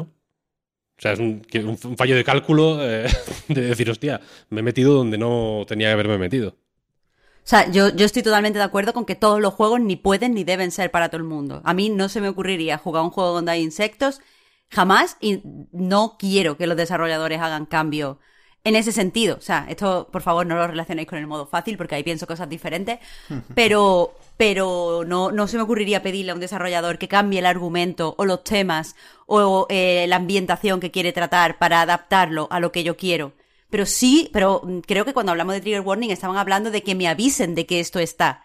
Quiero decir, que avisen de que hay una araña gigante es algo diferente a pedir que cambien esa araña gigante. Y a mí que se dé más información siempre me va a parecer mejor a que se dé menos información. Eh, y, en ninguna, de ninguna forma creo que eh, dar más información para tú poder tomar las decisiones con más conocimiento tenga que ser algo risible o tenga que ser algo eh, censurable, por muy fácil que nos hayan puesto ahora reírnos de la gente que tiene triggers, que, o sea, quiero decir, hay, hay varias opiniones que, que tengo aquí apuntadas para dar. Por un lado, Víctor, lo que decías de que mucha gente no va a querer poner en su plataforma lo de abuso sexual porque los videojuegos son para niños y para no sé qué, creo por un lado que nos vendría bastante bien mirar a los ojos a los videojuegos y ver lo que estamos haciendo. No por nada, no es que yo quiera cambiarlo, no es que quiera censurarlo, no es que quiera que no se eh, represente cierto contenido, me parece bien que se represente todo el contenido que los creadores de videojuegos quieran eh, representar. Pero vamos a mirar ese contenido a la cara, porque una cosa que pasa mucho es que eh, muchas veces se meten ciertas cosas por shock value, ay, ¿cómo se dice? Sí, por, Shock por value, sí. choquearte, sí. Pues por choquearte, y, y, eh, este choque es las risas, pero no estamos viendo que lo que se representa es real para mucha gente. Porque, por ejemplo, eh, volviendo al, al ejemplo de Irreversible, yo creo que la violación de, de Irreversible eh, y la forma en la que está rodada y lo que dura y lo tal es algo que tiene que estar ahí. O sea, a mí me gustaría que antes de, que a una persona que le afecte ese tipo de contenido digan, oye, aquí hay esta escena, no la veas, si esa persona no la vea, pero, pero que la- me parece bien que la peli sea así exactamente como es, con toda su dureza y crudeza. Me parece mm, genial, no funciona la peli sin eso. Pero hay otras veces que encontramos que en ficciones hay violaciones o cualquier otro tipo de contenido extremadamente sensible que simplemente está ahí porque es edgy. Y eso pasa especialmente Sí, en total, videojuegos. total. Bueno, Mil. nada le gusta más a, a esta industria que tirar la piedra y esconder la mano. Vaya, o sea, prometo que no habrá debate sobre eh, si los juegos de Ubisoft son políticos esta temporada, pero es esto, vaya, es tirar la piedra, esconder la mano todo el puto día desde que se despiertan hasta que se van a dormir. Claro, pues por eso mismo creo que si tienen que sentarse los desarrolladores y los guionistas y ponerse a hablar, eh, a, a desarrollar qué trigger warning tenemos, tienen que enfrentar ese contenido que han puesto y quieras que no, van a tener que mirar si esto es realmente necesario. ¿Necesitamos que aquí una persona le habla una raja en la tripa a un señor y le saque el intestino? A lo mejor no lo necesitamos. A lo mejor esto está aquí porque cinco eh, mm, chicos edgy de internet le van a hacer mucha gracia y van a hacer un glitch. ¿Necesitamos que nuestro juego incluya la posibilidad de hacerle daño a una mujer, pegarle una paliza y no sé qué? Cuando esto no tiene nada que ver con la trama. Y, y aquí miro a Rockstar. Pues a lo mejor no lo necesita y a lo mejor si tienen que incluir un trigger warning se lo piensan antes de, de incluirlo. Porque a nosotros nos puede parecer que esto es para proteger a bebés. Pero es que de verdad... eh, y, siento ir aquí porque sé que con esto voy a perder a muchísima gente en mi argumentación. Pero es que eh, muchas veces la violencia contra las mujeres parece que no afecta, que estamos desensibilizados, que no nos damos cuenta que los avatares que tienen apariencia de mujeres sufren una, una violencia enorme. Y, y- que muchas veces esa violencia es porque hace gracia. Vamos a pegarle a una prostituta, qué gracioso. A mí no me triguea eso, no me importa verlo. Pero sí me hace preguntarme, oye, ¿por qué es vamos a pegar a una prostituta? ¿Por qué no es vamos a pegarle a un tipo de Wall Street y lo quemamos en la calle? A mí eso me parece más interesante, oye, ya, ya que vamos a ejercer la violencia. Entonces, eh, eh, creo que, que mm, sería bueno para combatir, para que, para que los desarrolladores o la gente que escribe las historias tengan que pensar otra forma de choquearnos. A mí me encanta sentirme choqueada en una ficción, o sentirme sorprendida, o ver algo que no esperaba, o, o de repente te- sentir un revulsivo. Es algo que, que, que, que me encanta porque para algo consumo estas cosas, para sentir cosas. Pero es que al final, eh, eh, muchas veces eh, veo que estos revulsivos siempre son violencia contra gente que se parece a mí, eh, violencia que muchas veces ni siquiera la estoy yo misma eh, viendo como violencia porque estoy absolutamente acostumbrada a ver estas cosas y violencia que hace daño a muchas mujeres que han estado en esta situación. Entonces, eh, quizás, quizás nos venga bien los trigger warning para revisionar qué estamos haciendo y por qué lo estamos haciendo y para poner nombre de, oye, mira, Rockstar, cuando tú aquí mm, admites que se le pegue una paliza a una sufragista y se la tira a los cocodrilos, ahora vas a tener que poner que en tu juego hay violencia contra las mujeres. Y, y- a ver si entonces dices, ah, bueno, es que entonces no nos merece la pena porque esto literalmente va en contra del puto juego. Y a lo mejor pues se quitan y se nos van quitando ese tipo de manías que en mi opinión son extremadamente infantiles, porque como, como digo, a mí esto no me triguea, pero me parece de niño chico malote. Eh, ¿Cómo va a hacerle daño? o sea, Es de niño. simplemente, simplemente listar todos los trigger warnings igual nos eh, ayudaba a ver cuántos cuántas situaciones de estas hay en realidad, ¿no? Porque parece una cosa eh, efectivamente igual mm, anecdótica y no, y no lo es de una manera que, que efectivamente ya no nos damos ni cuenta. Hay un juego que se llama Game Deck, que es como Disco Elysium. Disco Elysium, un juego que podría estar plagado de trigger warnings, ¿no? Que no tienen miedo de Ajá. hablar de, de- de- mil asuntos. Este es un- otro RPG tipo Disco Elysium que está ambientado como en una distopía, Varsovia distópica del siglo XXIII. Distopía. Eh, Cyberpunk. Empezamos mal, ¿no? Va- vamos a ahí. Y la cosa es que la el primer caso que el juego va de que eres un detective de MMOs, básicamente, de- como de mundos virtuales. Que es una premisa muy guay. Y te reto a que intentes adivinar de qué va el primer caso. Hay una mujer muerta. Hay una mujer casi muerta, efectivamente. Me Es- imaginaba. Y la han violado. Hay dos chavales ricos que han contratado a una... No queda claro si es prostituta como tal, eh, para que les acompañe a un mundo virtual. Eh, y, la, y la mujer se ha quedado ahí como medio en coma, mitad para acá, mitad más para allá que para acá, por así decirlo, entre el mundo virtual y el real. Eh, y la cosa es que luego entras en el juego, en el mundo virtual, y es como una cosa oscura, es como una especie de super prostíbulo virtual, ¿no? En el que eh, puedes hacer realidad todas tus fantasías sexuales, tal, puedes matar a la peña, tal, no sé, no sé cuál. Y es como, joder, mira que.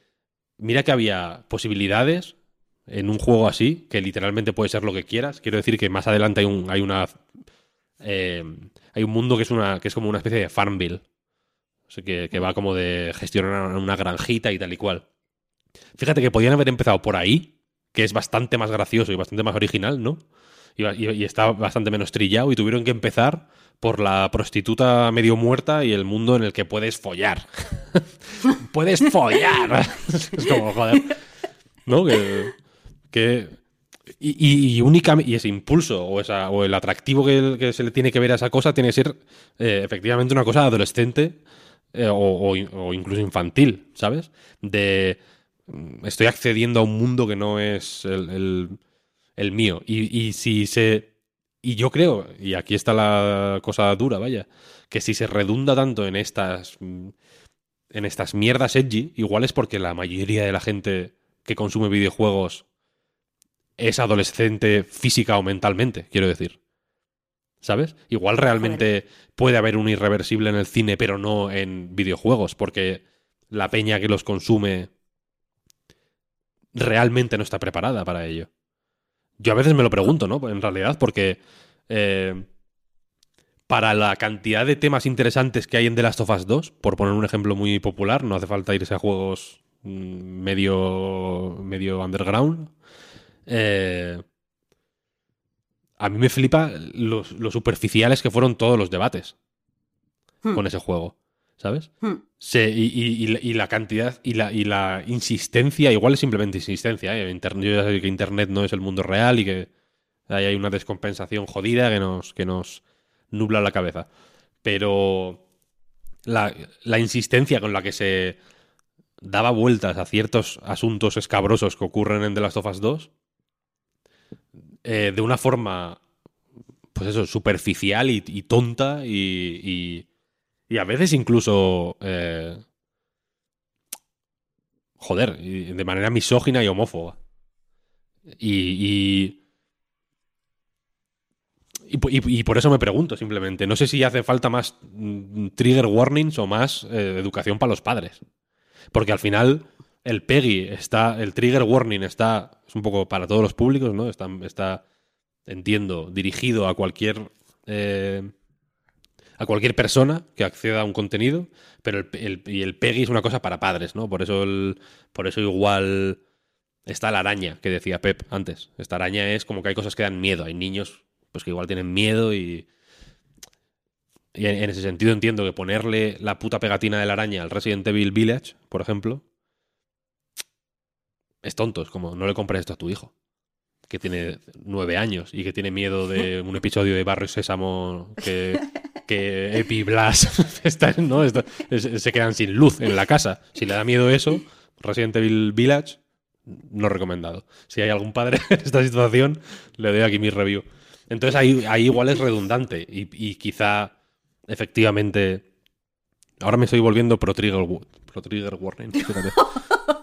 Igual ahí efectivamente es más, es mucho más útil si de utilidad va la cosa, eso, ¿no? Especificar concretamente qué, qué movidas hay. Partiendo de la base de que ese juego ya no es para tu hijo y que da miedo, efectivamente, eh, pues igual, igual va mejor especificar eso.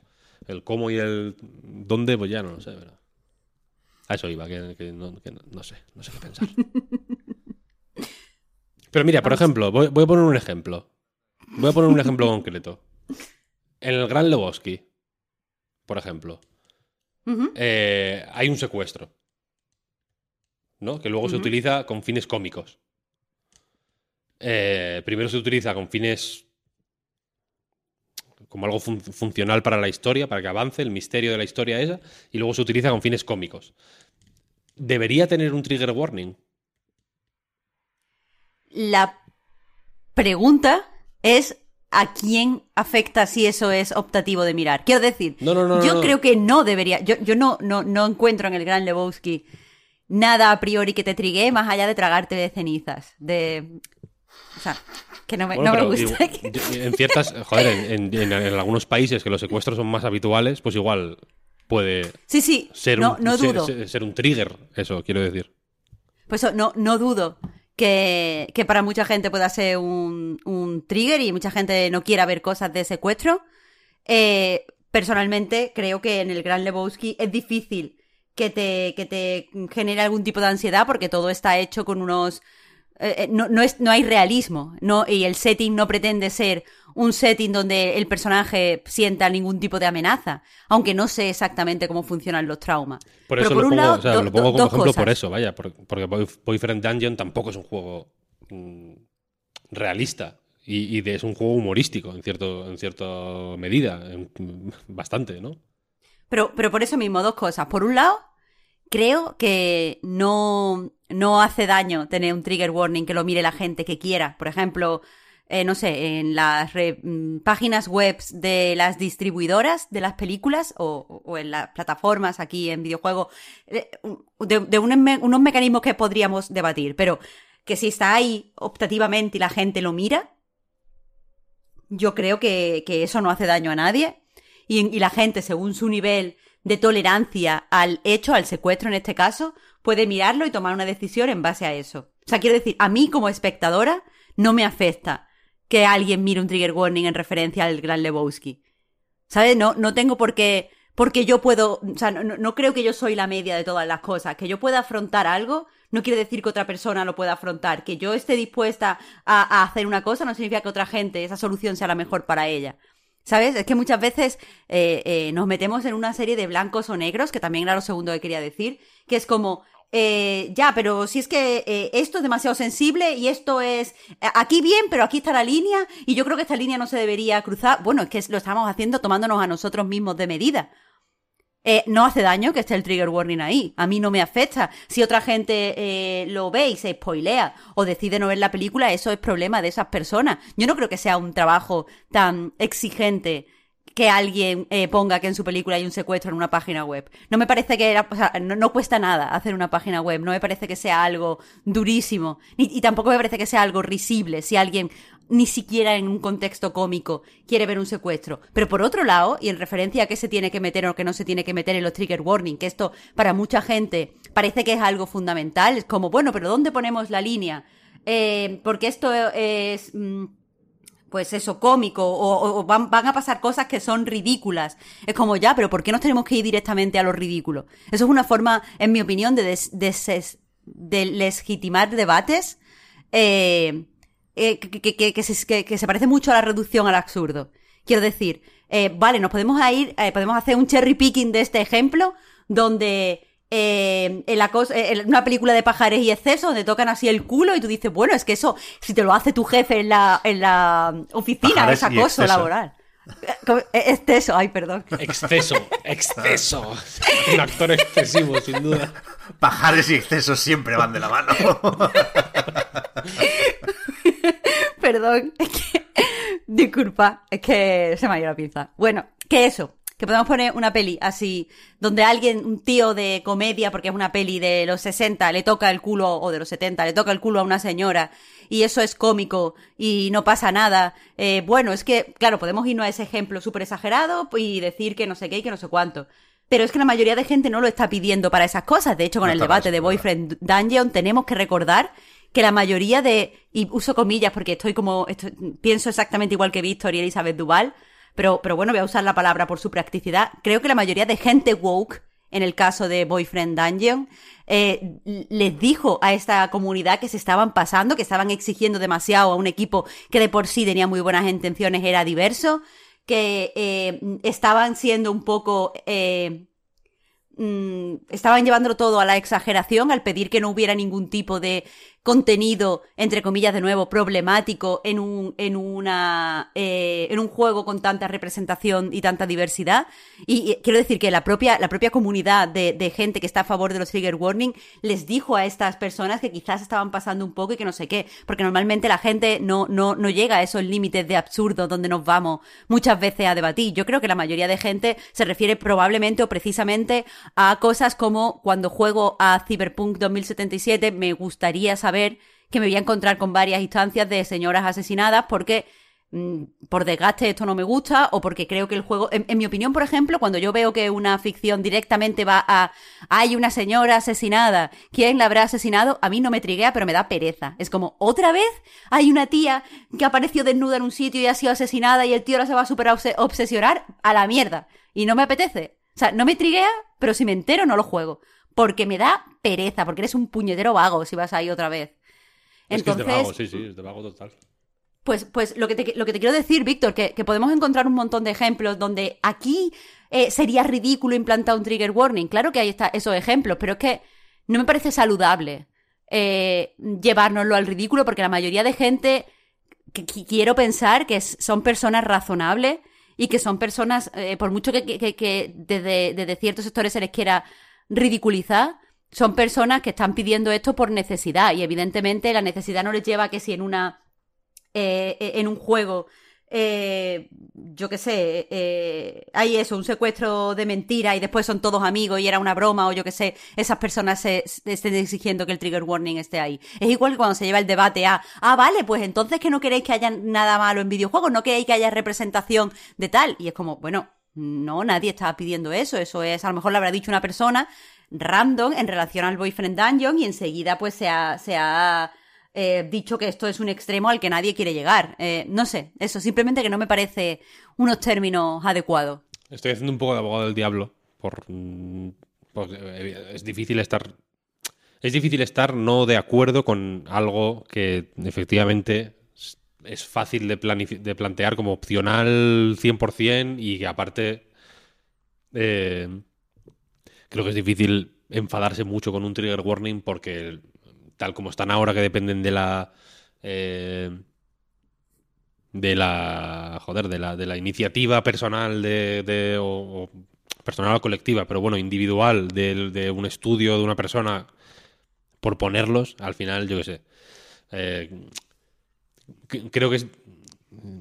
Creo que me he metido en temas un poco más por agitar el avispero que por otra cosa. Pero pero vaya, que sí, que estoy en, que en el fondo estoy de acuerdo contigo, Marta. ¿Qué te voy a decir? o sea, el ejemplo del Gran Lebowski era porque, porque me pareció porque me pareció un tema. No, era mi intención llevarlo al absurdo, ¿eh? La cosa. Porque el secuestro es una cosa más o menos fuerte que. En España, por ejemplo, pues gracias a Dios, es relativamente poco común. Posiblemente es más común de lo que nos creemos, pero bueno, no es, un miedo Mm, latente ahí en la sociedad, ¿no? La gente no va por la calle con miedo a que le secuestren, en general. Pero en otros sitios posiblemente sí. Entonces, ahí igual... Mm, me, pareció que era una frontera interesante de debatir, simplemente, quiero decir. No, sí, sí, no quería insinuar que tú, a propósito, o, que le hayas querido llevar directamente al absurdo, pero sí creo que es una... Eh, colina resbaladiza, o como, que no sé cómo se dice en España, lo de, lo de la expresión inglesa. Slippery slope es muy es demasiado buena. Es demasiado buena. Pero eso, creo que es una colina resbaladiza, porque eh, muchas veces eh, para, para cuando, cuando la gente pues más... Eh, voy a usar la palabra conservadora. Arenas movedizas, exacto. Me parece que, eso, que ese, ese, argumento e, eso que, que, has hecho de irte al ejemplo y tal es un poco arena, ponernos en arenas movedizas porque eh, el coger y cuando se está debatiendo sobre trigger warning, imaginarnos hacer un hombre de paja de toda la gente cómo es la gente que pide los trigger warning. Oh, pues son muy sensibles, son unos ofendiditos, son personas que quieren que todo sea una burbuja y que no se represente las cosas reales de la sociedad. Creo que, que hay cierto sector de la población que cae muy fácilmente en ese tipo de argumentaciones, lo sé, porque también se hace con las feministas. Muchas veces escucho a gente muy conservadora diciendo, las feministas dicen que no se puede poner una canción de Amaral y es como que, ¿qué feminista ha dicho eso? Ninguna feminista ha dicho eso. Se ha usado una canción como ejemplo, a lo mejor en un taller pero eso no significa que no se tenga que poner, ¿sabes? Eso de, eh, como se usa esa deshumanización tanto, ahora soy muy sensible con ese tipo de, argumentaciones. Sobre todo, ya te digo, porque es que no termino de verles un, una, una, un interés práctico, si hubiera un interés práctico eh, a tope, pero me parece que al final solo, solo llevan a la deshumanización.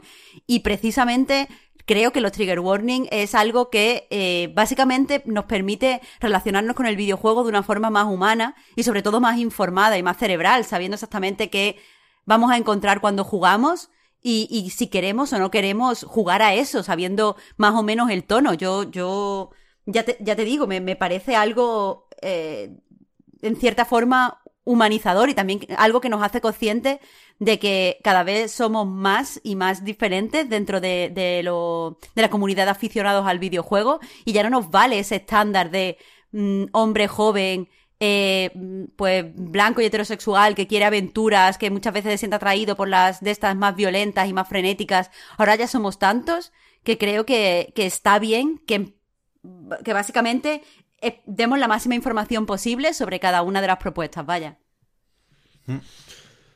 De acuerdo, totalmente. Sí, sí. Pero el no hit es una perversión. Eso. De ahí no me muevo, ¿eh? Yo pensaba que al, al invocar al Nota, al mencionar el Gran Lebowski, acabaríamos hablando de Pablo Iglesias. Pero, Uf, pero no. verdad, esto es Trigger, basic para mí. trigger ¿eh? warning. Sí, ahí me lo tenía que haber puesto, Pep. No puedo, no puedo. Niños de 8 años, Nota. Eh, ¿A qué hemos jugado estos días? Yo estoy a tope con el Kena, ¿eh? Aviso. O sea, perdón por colarme, pero lo, lo quería decir. Yo estoy a tope con el Toen, Pep. Puede ser uno de mis juegos del año. Buah, que verdad, que el tono es bueno. Estamos todos a tope, ¿no? Porque tú también estás, Víctor, contento con el tuyo. Yo estoy. Yo, a ver. Hoy podría elegir hablar de Death Stranding. Director's Cut, que es lo que he estado jugando estas últimas semanas. Con mucho gusto, debo decir. Pero yo sé que Hideo Kojima mm, apreciar- apreciará que pase de Death Stranding Director's Cut para darle este, este tiempo que se me ofrece en esta tribuna a un juego más pequeño y que quizá puede necesitar más la atención, que es Bonfire PX, que es un juego muy bueno de puzzles, que es mejor que Death Stranding además. ¿Qué dices, hombre? Es muy bueno, yo qué sé. A la primera, sin Director's Cut ni nada. Le sale- Sí, sí, sí, no lo necesito, no lo necesito al final. Algunos sí, algunos y otros no, yo qué sé. ¿no? Esto depende del juego. Pues empieza tú mismo, Víctor. ¿De, de- de qué va esto? Eh, un poco de contexto, si queréis. Eh, hay un juego, o sea, hubo, hay todavía, lo- si vais a la eShop lo podéis comprar. Eh, cuando salió la Switch, una época muy efervescente, la eShop era una, una fiesta, ¿no? Todos los juegos mm, eran atractivos, queríamos jugar, tal. Uno de los que, en mi caso, sufrió esa... se benefició de esas circunstancias, vaya, fue uno que se llamaba Pipe Push Paradise. Es un juego que en otras circunstancias yo creo que no habría salido en casi ningún sitio, eh, pero que gracias a eso, a que la gente estaba ávida de pues de reviews y de saber qué jugar en su Switch, que todavía estaba un poco, eh, pues en fin, eh, desvestida en ese sentido. Breath of the Wild dio para muchos meses, pero también está bien variar la dieta. Pues este Pipe Push Paradise sonó en muchos sitios. Es un juego de puzzles tipo eh, Sokoban, eh, o sea que vas empujando cajas hasta resolver un puzzle. En este caso no son cajas, sino que son tuberías. Y la cosa va de enganchar. Hay una tubería de la que sale agua y otra tubería en la que tiene que entrar agua. Como do- una eh, macho y hembra, por ponernos así en este, en este rollo de, de la, de la fontanería. Y tú tienes que, con distintos, con tuberías de distintas formas, algunas más simples, algunas con curvas, algunas tal, pues tienes que arrastrarlas eh, hasta conectar la de entrada y la de salida, básicamente.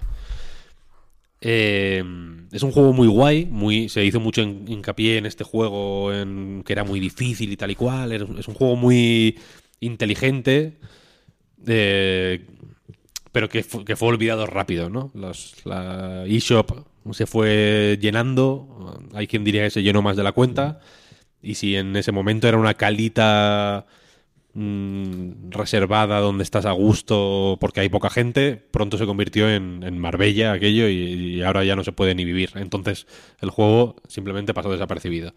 Eh, pero este chico, Cory Martin, su creador, pues la, vida le sonrió y eh, anunció hace, hace ya un tiempo, vaya, un proyecto nuevo que es este Bonfire Peaks, que lo publica Dragneck, el estudio barra fulano que hizo a Monsters Expedition, eh, a Good Snowman is Hard to Build, Cosmic Express, todos estos, juegos, ¿no? Es, eh, de esta piña de peña que hace juegos de puzzles guays, pues este Cory Martin está está metido hasta las rodillas ya.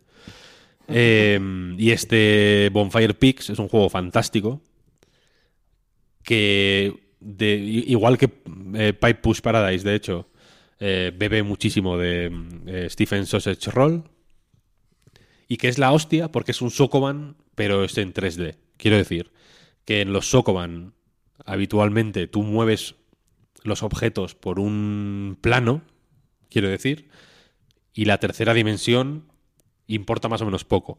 Aquí, eh, el mismo diseño de los puzzles es muy tridimensional, en el sentido, para, para que nos hagamos, un- en el sentido de, esto Jorge Cano, mm, el otro día puso un tuit, Jorge Cano de Vandal, eh, censurando el uso de la expresión en el sentido de, Sí, lo vi, lo vi. diciendo que por favor pedía a la gente que hace podcast que dejaran de decir en el sentido de.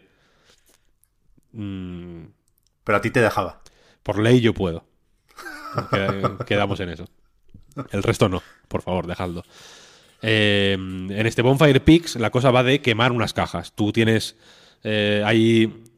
En cada nivel, digamos, hay una hoguera en algún punto de la- del nivel, una, una hoguera muy tocha, como de, de, de 3x3. Es, el juego es cuadriculado, imaginaos que es una caja eh, formada por bloques, ¿no?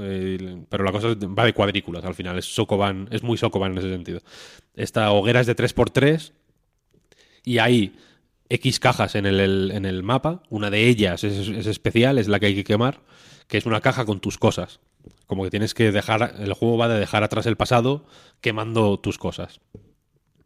Eh, y para llegar, normalmente, evidentemente, para llegar a la hoguera con la caja, ahí está el puzzle, ¿no? No siempre es tan fácil como coger las cosas y tirarlas a la hoguera, sino que tienes que recolocar cajas de maneras progresivamente más complejas para formar un camino viable que te permita colocar con tus propias manos la caja en la, en la hoguera o, en otras ocasiones, por ejemplo, empujar una caja eh, y, que se- y que esa caja empuje la otra y que caiga en la hoguera, cosas así. La- Las soluciones se van volviendo más complicadas.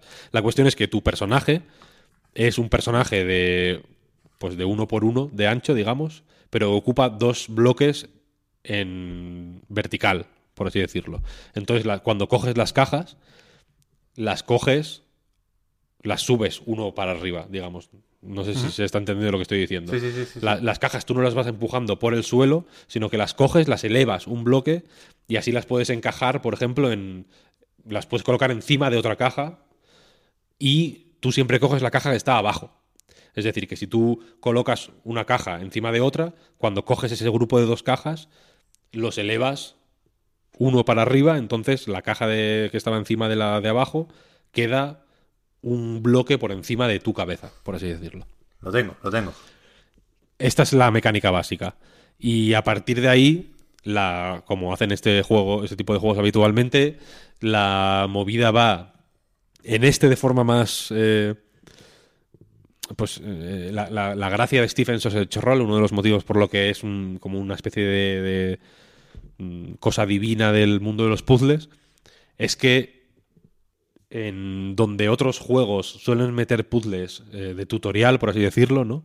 Que te enseñan X mecánicas, ya no la mecánica básica, ¿no? O el objetivo básico del juego, que aquí en este caso ya digo que es quemar una movida, sino mecánicas básicas como, por ejemplo, hacer, o, sea, mecánicas eh, avanzadas como hacer escaleras, por ejemplo.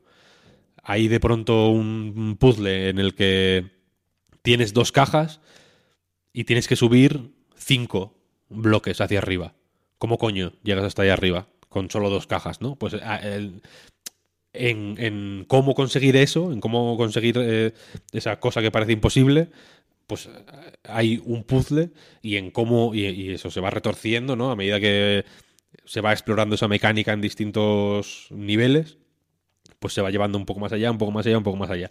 La gracia de Stephen Roll en su mo- momento fue que no solo tiene muchísimos puzzles, sino que no tiene tutoriales, en realidad. Todos los puzzles son eh, eh, magro.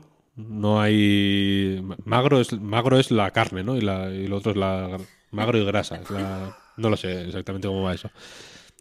Es todo chicha. No hay prolegómenos, ¿sabes? De esto se hace así. No.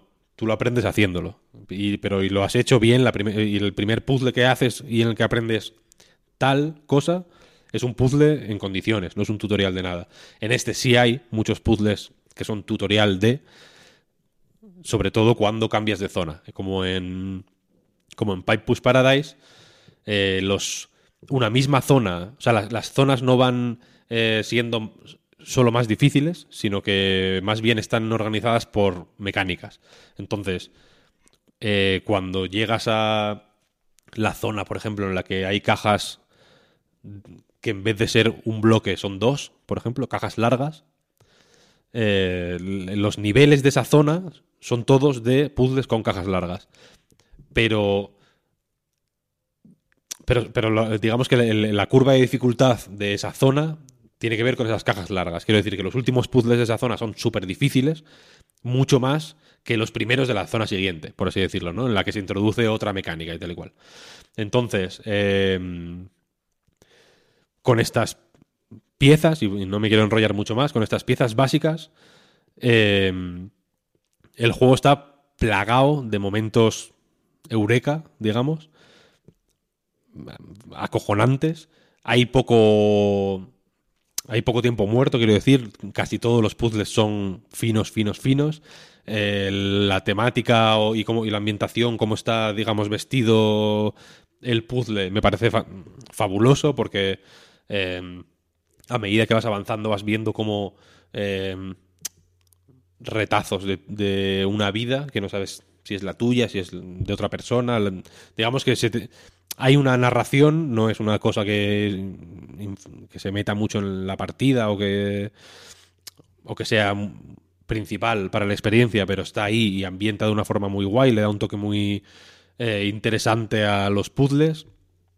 La música es maravillosa, los gráficos, sin ser una cosa eh, muy loca, son súper prácticos. Este, todo este rollo de que sean tan 3D los puzzles, pues evidentemente implica que a veces hay que mover un poco la cámara, tiene que ser muy legible, no hay puzzles espaciales en el sentido de que de pronto gires la cámara como en el Capitán Toad, ¿no? Y que de- y veas, ajá, aquí hay una cosa que no sabía que estaba. Son puzzles mucho más claros que eso, pero desde luego hay que tener un cierto manejo de la cámara para a veces aclararte eh, y terminar de resolver ciertos puzzles. Y me parece, como, como dicen, como se suele decir de las canciones de Miley Cyrus, me parece un banger este juego. Es una cosa. es un juego fan- absolutamente fantástico. Mm, contenido no es especialmente largo, pero desde luego no es breve. A mí me ha durado como 12 horas, una cosa así. Eh, tiene. Creo que 50 puzzles, más o menos. Pueden sonar a pocos en un juego como Boxboy, que el 90% de los puzzles son tutoriales. Pues serían pocos, pero aquí eh, hay eh, movida, hay mandanga fina. Así que eso. mm, extremadamente recomendable. Está en todas las plataformas, en PC, en, en Play, en Switch, en todos los lados. Si os gustan los Creo puzzles, pa'lante. Lo estaba mirando, Víctor, perdona, creo que no está en Xbox. Efectivamente, Switch, Play 4, Play 5, Steam, Epic Games Store y itch.io. Y en la mayoría, las que he podido comprobar ahora rápido, ¿eh? supongo que será en todas estas plataformas, hay demo. Con lo cual, Ah. antes del día 30 se puede probar y lo voy a hacer. Porque Sobre me todo gusta para mucho cómo se ve. esta parida de los bloques para arriba, un, blo- un bloque para arriba, un bloque para abajo, me lo, lo he explicado de una manera súper rocambolesca. Es mucho más simple que, que todo eso. Y lo usa de formas muy, muy, muy, muy, muy, muy inteligentes. Mola mucho. Tú sabes, Víctor, confesión, que no gano nada, al contrario, voy a perder tu respeto, pero que yo no, no, o sea, no paso del primer nivel del Stephen's Sausage Roll. No sé si lo he dicho alguna vez ya esto. No es sea, fácil, ¿eh? nunca- No es fácil. Nunca me lo he. Nunca me lo he puesto mucho, mucho rato, ¿eh? Pero la vez que lo probé. En plan, bueno, es imposible. Un puto cubo de Rubik aquí al que le, al que le faltan lados. No. No me sale, ese juego es muy puro en ese sentido. Ya, ya, ya, Una ya. de sus gracias es esa, que, que ya de- el primer nivel es hiper difícil, pero cuando lo. Digamos que cuando lo resuelves, ya, ya tienes un poco las herramientas para seguir. Luego todos son dificilísimos, ese, ese juego es infernal. Pero Este es un poco más amable, eso te iba a decir. este es bastante más amable, sí, sí. Vale, vale, vale. Este, Pues el, lo siento que se me ha olvidado, lo voy a meter ahora. Una, una cosa interesante de este juego, como, como- es que este- el mapa, digamos, el mundo, cada nivel, o sea, cada nivel es una hoguera que tú en un mapa general, digamos, te sientas a su lado, le das y el juego pasa al nivel concreto. Los puzzles son niveles específicos como en Stephen's Roll, de hecho, ¿no? Que hay un mundo y tú vas explorando los puzzles y tal cuando resuelves un, un puzzle, en el mundo, al lado de esa hoguera, aparece una caja. Y con esas cajas, para, para avanzar de zona, por ejemplo, necesitas tres para hacer una escalera, ¿sabes? Entonces, si la zona son ocho niveles, con resolver tres puedes avanzar a la siguiente. Entonces es muy fácil ir viendo mecánicas nuevas, ir avanzando rápido. Hay veces incluso que puedes trucarlo, porque si en una zona anterior te haces todos los puzzles y son 10, por ejemplo, puedes ir llevando esas cajas más para adelante, ¿no? Y, pasando zonas, si de pronto quieres hacerlo así, vaya. Eh, y es y es súper guay porque para llegar a algunas zonas tienes que quitar cajas de otras, no solo hay una no solo hay un camino, hay varias rutas para ir avanzando. Es, es muy es muy fino también en ese sentido, muy inteligente lo que hace ahí. Que es un juego muy bueno, que lo juguéis, coño. Pero el de Death Stranding también está bien, ¿no? Ese ya hablaremos la semana que viene, sí. Es de Ibarcajas también, ¿eh? Es que está bien traída Ah, hostia, es verdad. la, la dupla, ¿eh? Está bien traída la dupla. Es verdad. Otro melocotonazo es el Toem, ¿no, Marta? Como decías hace un momento. Uf, ya te digo, ya te digo. Es un juego eh, muy sencillito. La verdad es que he sudado un poquito esta semana para hacer análisis porque es uno de estos juegos mm, casi mínimos en los que, eh, bueno, hace, ha- tienes muchas cositas que hacer, pero no, no hay nada malo, nada... eh, no, hay, no, se le pueden poner pegas, no hay nada extraordinariamente llamativo, entonces eh, es difícil de vender, pero vamos, es, me ha gustado, me ha gustado muchísimo. Básicamente es una. O sea, se, se define a sí mismo como una aventura fotográfica.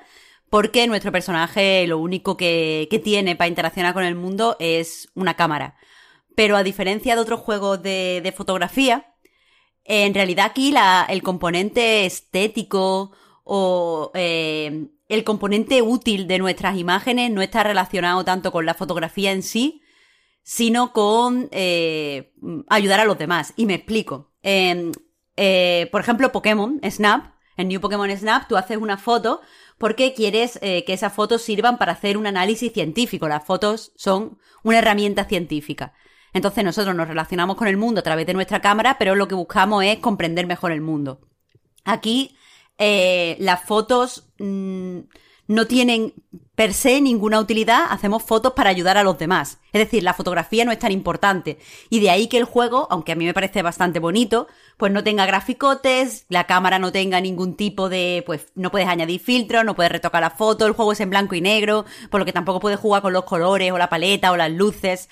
Nada, porque al fin y al cabo el juego va de que el protagonista, eh, o el personaje principal, abandona su casa porque quiere ir a ver eh, el TOEM. El TOEM es una especie de fenómeno meteorológico para lo que tiene que hacer como una especie de, viajito en autobús hasta la cima de una montaña y pues ve el fenómeno. Eh, pero claro, evidentemente esto es una excusa para poder conocer eh, pues diferentes regiones donde para nuestro autobús y cumplir una serie de misiones. Y el centro del juego son las misiones. Por ejemplo, y, no son nada espectacular. El juego es absolutamente carente de épico, de épica. Es un juego muy, muy mundano. Hay gente que te dice, oye, pues mira, aquí a mi hotel ya no viene gente. Eh, ¿Me podrías hacer una foto para anunciarlo? Y haces, pues, la foto y le ayuda. Otra persona te dice, oye, es que se me ha perdido un calcetín. Eh, y es mi calcetín favorito. ¿Me ayudas a encontrarlo? Entonces, pues tú exploras el mapa y haces una serie de cosas hasta que recuperas este calcetín. Son cosas totalmente eh, pequeñitas. Lo que pasa es que eh, el ritmo, la forma en la que te piden estos encargos y exploras el mapa se complementan extraordinariamente bien. Entonces, eh, todo el tiempo que estás mm, entre, o sea, por, por, decirlo de una forma directa, dando vueltas, en realidad todo el tiempo te está generando mucha satisfacción. Estás siempre viendo cosas nuevas, siempre prestando atención. Ahora te han dicho que tienes que encontrar no sé qué seta. Entonces, cuando pasas por la zona ya no estás mirando las mismas cosas.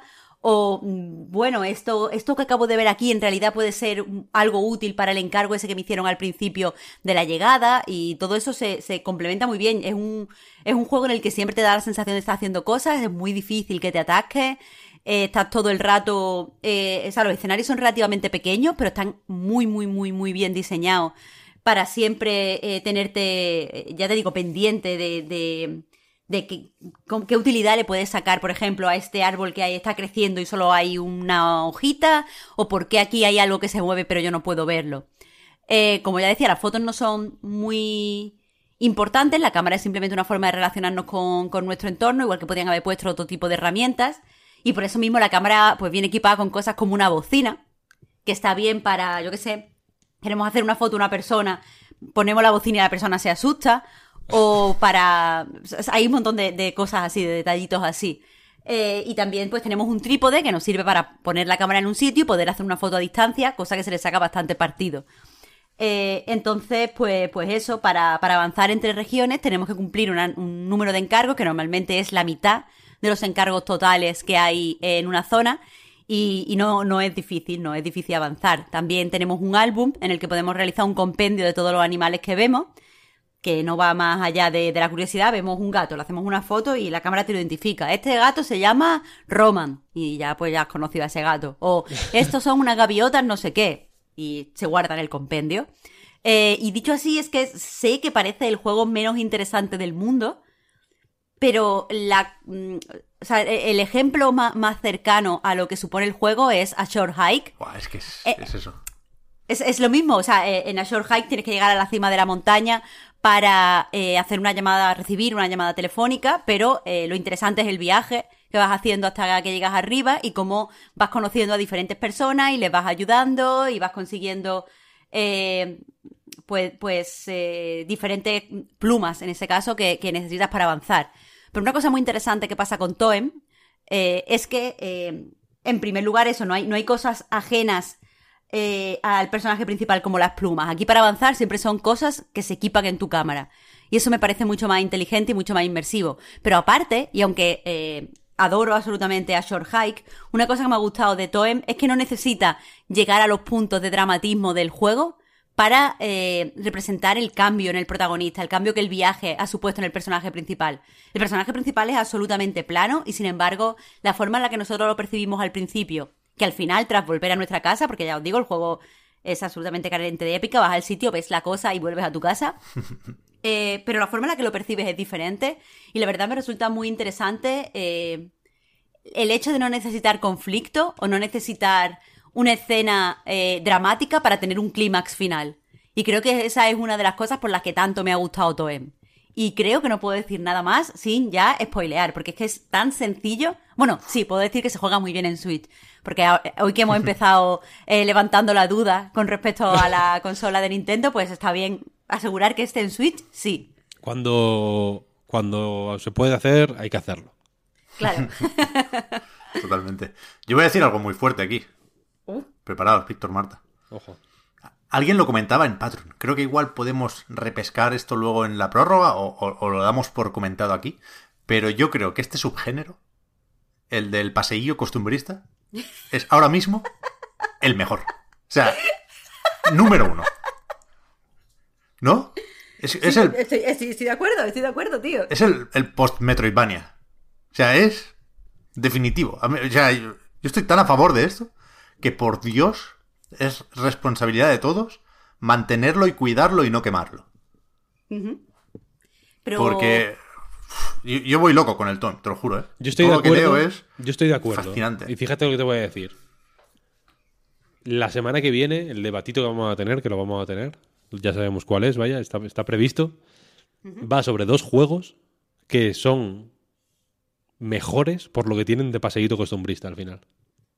O de dos. Literal, literal. Son juegos que tienen mucho, pero serían mejores si fueran más paseíto costumbrista de los que son. Eso es. Eso es. Los juegos son los Judgment y Death Stranding. No, Sí. no- por no mantener aquí un misterio loco por, por algo que tampoco tiene tanto. Pero es verdad Que que de repente nos lo inventamos, ¿no? Y, se- y seguimos la broma. todos. final- Sí, sí, dos juegos, ¿eh? Dos juegos. yo me acuerdo cuando hablé, cuando eh, inicié una sección en A Night que se llama Videomecum, sobre verbos, digamos, de- del videojuego, ¿no? Y la, la- la tercera era caminar.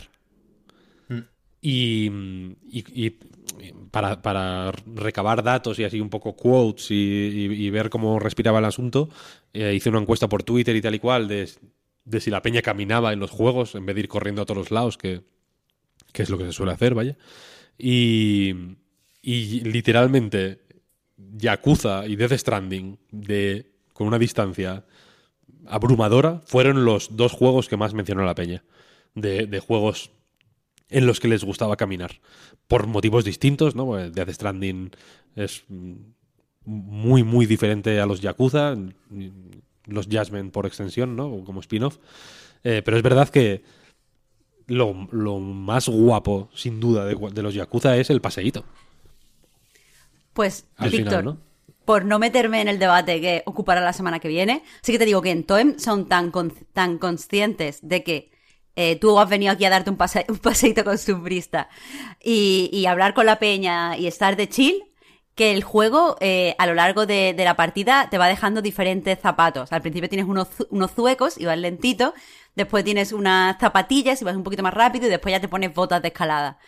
Pero, pero el caso es que eh, el juego al principio te obliga a ir lento para acostumbrarte a- al, al ritmo, para meterte en el cuerpo el ritmo que tienes que llevar. Así que desde luego sí que es verdad que hay algo ahí en andar. Yo este, o sea, este ya lo... En caminar, Toem, vaya. Toem le tengo muchas ganas, lo tengo ya de hecho, ¿eh? No lo he jugado todavía, pero lo tengo. Eh, me mola también que es más o menos corto, ¿no? O sea, no es un juego... Sí, yo tengo, tengo todo el compendio de animales, tengo todas los, las misiones hechas, menos una, porque no sé cómo se hace lo- y no la quiero mirar. Y he jugado cinco horas. Ah, pues mira. Perfecto, perfecto. Me encanta, me Sí. encanta. Pim pam. Sí, sí, sí, sí. Yo tengo muchas ganas, ¿eh? Yo es el, el siguiente que voy a jugar cuando termine Kena y Deathloop, que los tengo los dos literalmente al final. Y, y si queréis os hablo del Bridge Sí. of Spirits, Claro, justamente. claro, dale. No sé cuánta curiosidad queda, porque el día antes del lanzamiento estábamos todos un poco asustados, ¿no? Porque no había análisis, eh, no había códigos o, o- o los tenía menos gente de lo habitual. A nosotros nos habían dicho que nos lo mandarían y después nunca más se supo. Había razones para, para sospechar o para mal pensar, en definitiva. Y, parece, yo, yo creo que no está resuelto del todo el misterio, pero parece que fueron todo circunstanciales o, desde luego no, no creo que haya caso, no creo que escondiera nada Kena Bridge of Spirits, porque creo que es el juego que cabía esperar. Creo que, que no ha sorprendido ni para bien ni para mal. Si tuviera que decantarme por una de las dos opciones, te diría que para bien. Porque creo que- que el juego busca eso, ¿no? Desde el primer momento busca no liarla. Busca ser un poco conservador, y aquí hay debates, un poco más de la cuenta. Quizás sí. Creo que la gente que menos ha disfrutado del juego es por eso, porque eh, lo, ve con poca mordida. Pero yo creo que es lo que tocaba. Yo creo que es lo que tocaba. Y cuanto más juego, más me reafirmo en esa opinión. Creo que es uno de esos títulos en los que, aunque no guste, hay que empezar hablando de los gráficos. El otro día vi un, un titular que me gustó, creo que era en VG247, que decía... Creo que no llegaba a ser análisis, que eran como unas impresiones. Decía Kena Bridge of Spirits deja que eh, el apartado visual haga casi todo el trabajo duro. Y creo que es así. Creo que por mucho que te guste el juego sería absurdo no aceptar que lo mejor de Kena Bridge of Spirits es eh, la parte visual, los gráficos, la estética, la dirección de arte, porque supongo que ya lo hemos recordado entre todos las veces, las veces suficientes, ¿no? Pero eh, Ember Lab, el estudio de desarrollo, venía de hacer algunas, algunos cortos de animación, se hicieron famosos con eh, aquel fan-made del Majora's Mask, que no sé si se intentó colar como remake o algo, se- alguien se lo llegó a creer, pero bueno, es un, es un corto de animación más o menos famoso de, de Majora's Mask. Se hicieron famosos entre, la, entre los gamers, vaya, pero son una agencia de publicidad que han currado con marcas tochísimas y tal. O sea que. ¿Ah, sí? Sí, sí, sí. Joder, pues yo eso ni lo sabía. sí, sí. Pero, pero hay algo de, de, de eso también aquí, ¿no? Hay máscaras de madera. Eh, es un juego que, que, que se apoya mucho en las referencias y que es verdad que tal vez no sabe muy bien qué hacer con ellas. Hay algo de la referencia por la referencia en su uso de el imaginario, pues eso, Majora's Mask, el imaginario Mononoke sobre todo. Es que no me, no me puedo enfadar porque la princesa Mononoke me parece la mejor referencia del mundo. O sea, cualquier cosa. No, no, cuidado, tengo un problema aquí también, ¿eh? Pero cualquier cosa que me recuerde mínimamente, ya no a Ghibli en general, sino a Mononoke Hime en particular, a mí, a mí me anula. O sea, me desarma y me arrodillo y me pongo en, en modo bot. Pero, pero es verdad que, que tiene poco que decir sobre eso, el Bridge of Spirits, aunque hay un- una historia sobre eso, ¿no? Las almas que cruzan y. Bueno, se habla poco, pero se habla algo al final de la historia. Y. Joder, yo estoy cerca del final. Estoy, de hecho, en el jefe final, si no hay giritos. Tiene una estructura bastante marcada de prólogo más tres actos. Y en cada acto hay que buscar tres reliquias antes de poder acceder al jefe final.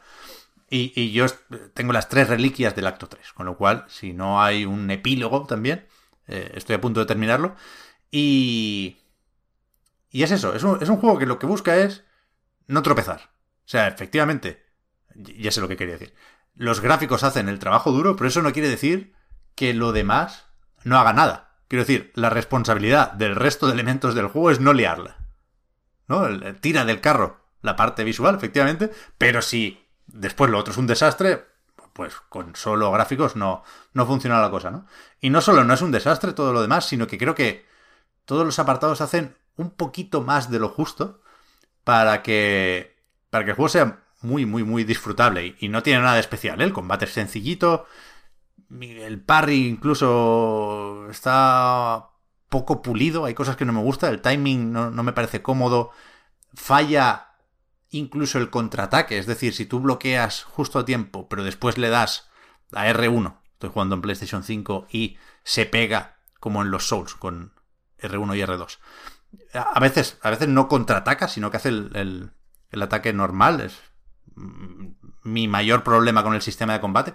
Pero por lo demás, es perfectamente funcional y- y tiene una serie de habilidades y movimientos y artilugios que vas desbloqueando y mejorando que funcionan todos muy bien. El arco, por ejemplo, es sensacional. Tiene esto también infalible de poder ralentizar el tiempo cuando tensas la cuerda del arco en el aire y está muy bien representado. A veces se vuelven un poco locas las físicas, pero bueno, no, no es un problema grande.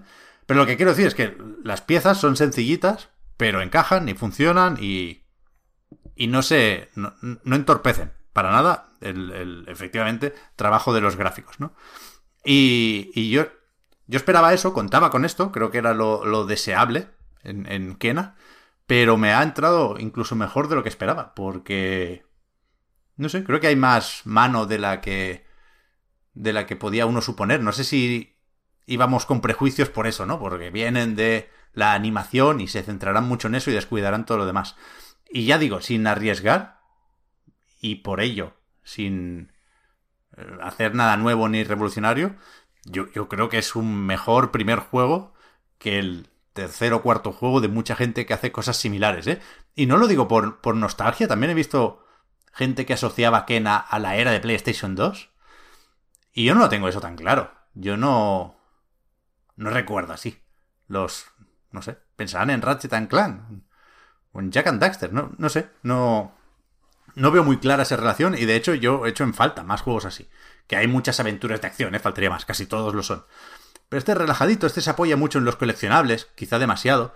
Eh, hay que encontrar rots, que son estos muñequitos que parecerían el espíritu del bosque, aunque aquí tienen más que ver con la putrefacción, ¿no? Rot es podrido en inglés y, y tienen algo de hongo, ¿no? Que se come la corrupción y, permiten eh, que, que, se sane la montaña sagrada en la que transcurre el juego. Y, tienen algo de Pikmin también. Tú vas coleccionando a estos personajillos y te sirven para mover objetos y, colocar piezas para que puedas cruzar un puente o se integran bien, esto sí está muy guay, en el combate, ¿no? Y de, repente si tú tienes un, golpe cargado con el bastón, pues le puedes sumar aquí el efecto de los rods y, y convierten el, bastón en un martillo. Y entonces la dinámica del combate es cargar la energía que te permite usar estas habilidades especiales. Y, joder, es que lo, comentaba ayer, yo estaba convencido de que el juego me iba a gustar bastante al principio porque es visualmente mi rollo y, y no tropieza de forma descarada con nada. Y después iría perdiendo magia, iría perdiendo la sorpresa, pero se mantiene muy bien. O sea, cuando consigues el arco, el juego se abre lo justo y te permite juguetear un poco más. El segundo acto es un poco más flojo porque ahí sí sorprende menos y las bombas pues me dicen menos que el arco, la verdad, aunque no, no hacen nada mal tampoco ahí. Pero, joder, ya digo, yo creo que como poco es lo que cabía esperar.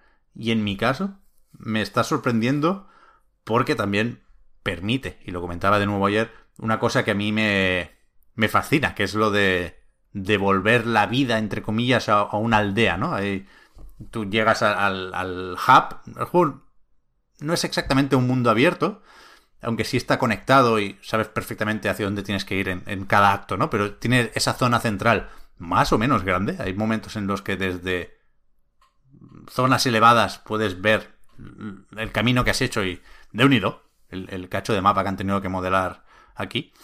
Pero, pero esa zona central la, la vas eh, desbloqueando y curando y arreglando con unos coleccionables, son unas cartas de no sé qué, que las pones en el buzón de cada casa corrupta y la, bueno, la limpias, ¿no? Y yo eso no puedo evitarlo. Entonces, no tengo otra opción que ser completista en este juego y por lo tanto no se me ha hecho corto, que es una cosa que se ha comentado también lo de la duración del juego. Yo creo que mínimo, mínimo, te vas a tener que tirar aquí 5 horas, 5 o 6 horas y yo llevaré algunas más ya. Yo puede que esté en 8 o así. Y no he encontrado todo, pero sí casi todo. Lo que quiero decir es que no le pongo ni media pega a la duración del juego. Me parece que tiene el tamaño y la ambición que toca. Y creo que es un juego bastante más medido que la mayoría. Estoy muy contento. Estoy muy contento. De nuevo me alegra esto que dices. Porque. Pues en fin. Tampoco tengo muchísimo tiempo. Pero me gusta mucho el formato. A mí me gustó mucho Ratchet Clank, el de Play 5. Porque es un poco también. No tan. No es el Donkey Kong 64 de pronto, pero. Me gustaba. Hacérmelo todo. ¿Sabes? O sea, recoger todo lo que se podía coleccionar, buscarme las... ya no me acuerdo cómo se llaman, las dimensiones estas de, como de desafío, toda esta historia, ¿no? Y me mola mucho... Es, peligroso el formato colectazón que se llama, ¿no? Este rollo de... No sé, no lo sabía. Los ingleses sobre todo lo usan mucho, vaya, para, para referirse al baño Kazooie y todos estos juegos como de la 64 sobre todo que que iban de coleccionar movidas. Es que el Donkey Kong 64 es un juego que solo va de coleccionar mm, historias, tiene coleccionables a, porrillo. Eh, y Yooka-Laylee y todas estas historias, ¿no? Como que los ingleses, Rare en concreto, eh, hicieron mucho de esto. Y es muy peligroso porque es una forma fácil de alargar un juego, o se, o, desde luego es más fácil que otras, y es muy fácil liarla y hacer que sea una cosa aburrida y, pedorra y, que realmente sientes que estás perdiendo el tiempo, ¿no? Y que, te y que estás... Y que te están liando más de la cuenta para nada, ¿sabes? Entonces me alegra... Me alegra saber que es un juego de coleccionar cosas, pero que está bien al mismo tiempo. Hay, que, ¿eh? coleccionar cosas está, está bien, ¿no? Y, que, y sobre todo que no es muy largo. Quiero decir, mm, por, por repetitiva o coñazo que sea la acción, si dura 8 horas o 10, pues mejor que si dura 60, ¿sabes? Sí, sí. Hay de todo aquí, porque hay tantos coleccionables que algunos sí son o están escondidos de la forma que a mí me gusta, ¿no? Que es la, de darte la pista de esto está aquí y lo que tienes que descubrir es cómo se llega, pero también hay otros que, son de esconder un rot en cada esquina, ¿sabes? No hay tantos, ¿eh? No, no, quiero decir que se me haya hecho pesado, pero evidentemente eh, hay coleccionables mejor escondidos que otros. Pero, sí, sí, a mí también me gusta, ¿eh? Que, el juego me invite a eso. Sobre todo porque después el combate lo puedes hacer lo bastante difícil para que te mantenga alerta, ¿no? Si la parte de dar paseos y tal te parece más fofa, luego cuando vienen los bichos te lo tienes que tomar en serio, porque estoy jugando en difícil.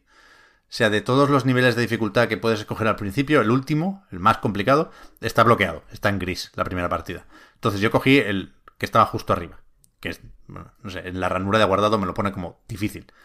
Y es bastante complicadente. O sea, los jefes tienen incluso un, o pueden llegar a tener incluso un punto de souls. Ayer pf, me fui a dormir tarde por culpa de la carpintera corrupta, que me, me- me- costó bastante. Y, Putos carpinteros Y- y- corruptos. y creo que creo que le va bien al juego. El, el- eso, el que tenga los picos de tensión en los combates están bastante bien. Los jefes finales, que son de esos de toda la vida, ¿eh? que aprovechan o que tienen el punto débil relacionado con la habilidad más reciente que has desbloqueado.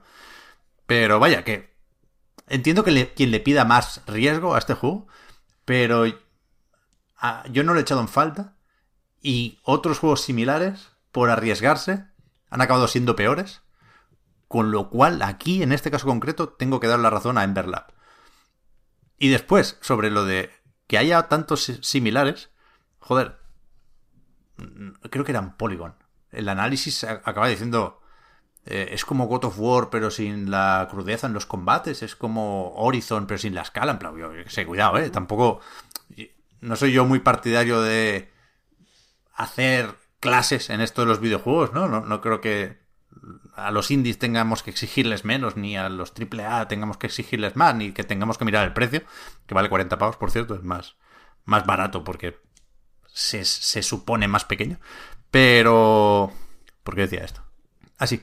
Pero yo no, yo no les he encontrar tantas similitudes con otros juegos. De hecho, del que sí me he acordado es... No voy a marcarme ahora el farol de decir que es uno de mis juegos favoritos, pero sí es un- uno de los juegos que recuerdo con más cariño en tanto que me parece una de las sorpresas más agradables con las que me he topado. eh, el Majin and the Forsaken Kingdom. Ese es el Kena de la anterior generación. No, de la dos anteriores, en 360. Pensé que ibas a Eh, decir eh, cameo. eh, a mí no me gusta mucho Cameo. Eh, Pero el, Ma- el Majin es más feo, pero es similar y tiene más corazón. No sé si porque es japonés o qué, pero a Kena tampoco le falta corazón, ¿eh? Pero es que el Majin es especial. Si, si juntáramos el Kena y el Majin y le metiéramos paseillos costumbristas, tendríamos probablemente el mejor juego de todos los tiempos. Pero vaya, yo recomiendo mucho el Kena. Si os ha llamado la atención en algún State of Play, creo, a mí me parece relativamente difícil pensar en, en, en que te decepcione el juego. Ya digo, sabiendo que, que, que sí le falta un poco de sangre, sí le falta un poco de, de mordida o de pegada, pero creo que justifica bien todas sus decisiones. pues se jugará, se jugará. Hmm.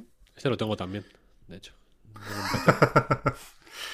Y ya está. Yo, yo estoy, estoy seco, estoy sin, sin nada más que contar. Estoy pensando ya, de hecho, en los juegos que salen o mañana, que es 24 de septiembre y que salen bastantes juegos, o la semana que viene, o en el Nintendo Direct esta madrugada.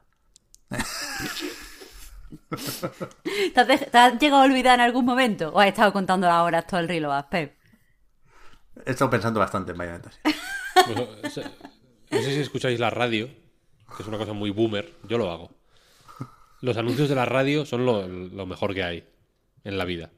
Porque son tan terriblemente malos que, algunos dan la vuelta y son brillantes. Por ejemplo, eh, voy a hacer el anuncio. Esto es un anuncio gratis. Free publicity. Hay una empresa que se llama Compramos tu coche. ¿Conocéis el anuncio de Compramos tu coche? Sí, pero también lo tienen en la tele y sale gente como random. No, porque. No, no, no, no, no.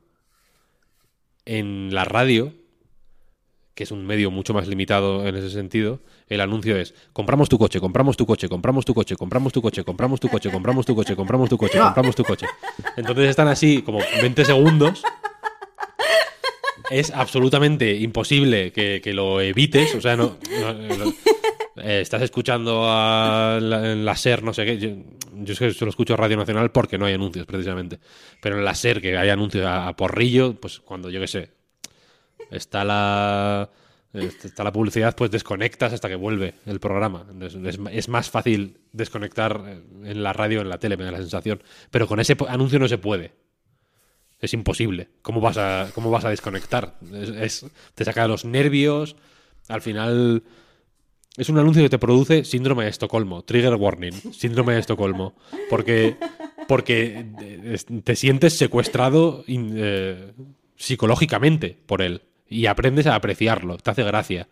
Piensas, joder, vaya puta mierda de anuncio, luego dices, te ríes la siguiente vez, ¿no? En plan, el anuncio de mierda este, y luego piensas, son unos genios. Lo han hecho, lo Claro, han conseguido. por tu casa, tú. Compramos tu coche, compramos, Compramos tu tu coche, coche, tienes en compramos tu cabeza. Luego, si quieres vender tu coche, ¿dónde cojones vas a ir? Ah, es, que no, hay- es que no te dejan alternativa. Eh, te, te vuelves loco en ese sentido. Entonces, yo, yo lo que quiero hacer es. Voy a, sa- voy a poner un temporizador, a ver. Eh, dejadme que encuentre un temporizador. No lo haces, eh, Víctor. Temporizador. Temporizador móvil- online. Mi móvil no funciona, Marta. Lo siento, pero. Ah, es verdad, se me había olvidado la raja. Eh, 20 segundos, venga. Voy a hacer eh, un eh, anuncio barra ritual con el que con el que tengo la esperanza de que todos nuestros deseos se cumplan esta noche. Estoy ¿Estamos? nervioso, eh, te lo juro. Estoy 20 sudando segundos. Un montón. Dale, dale, dale. dale. Venga. Una, dos y tres.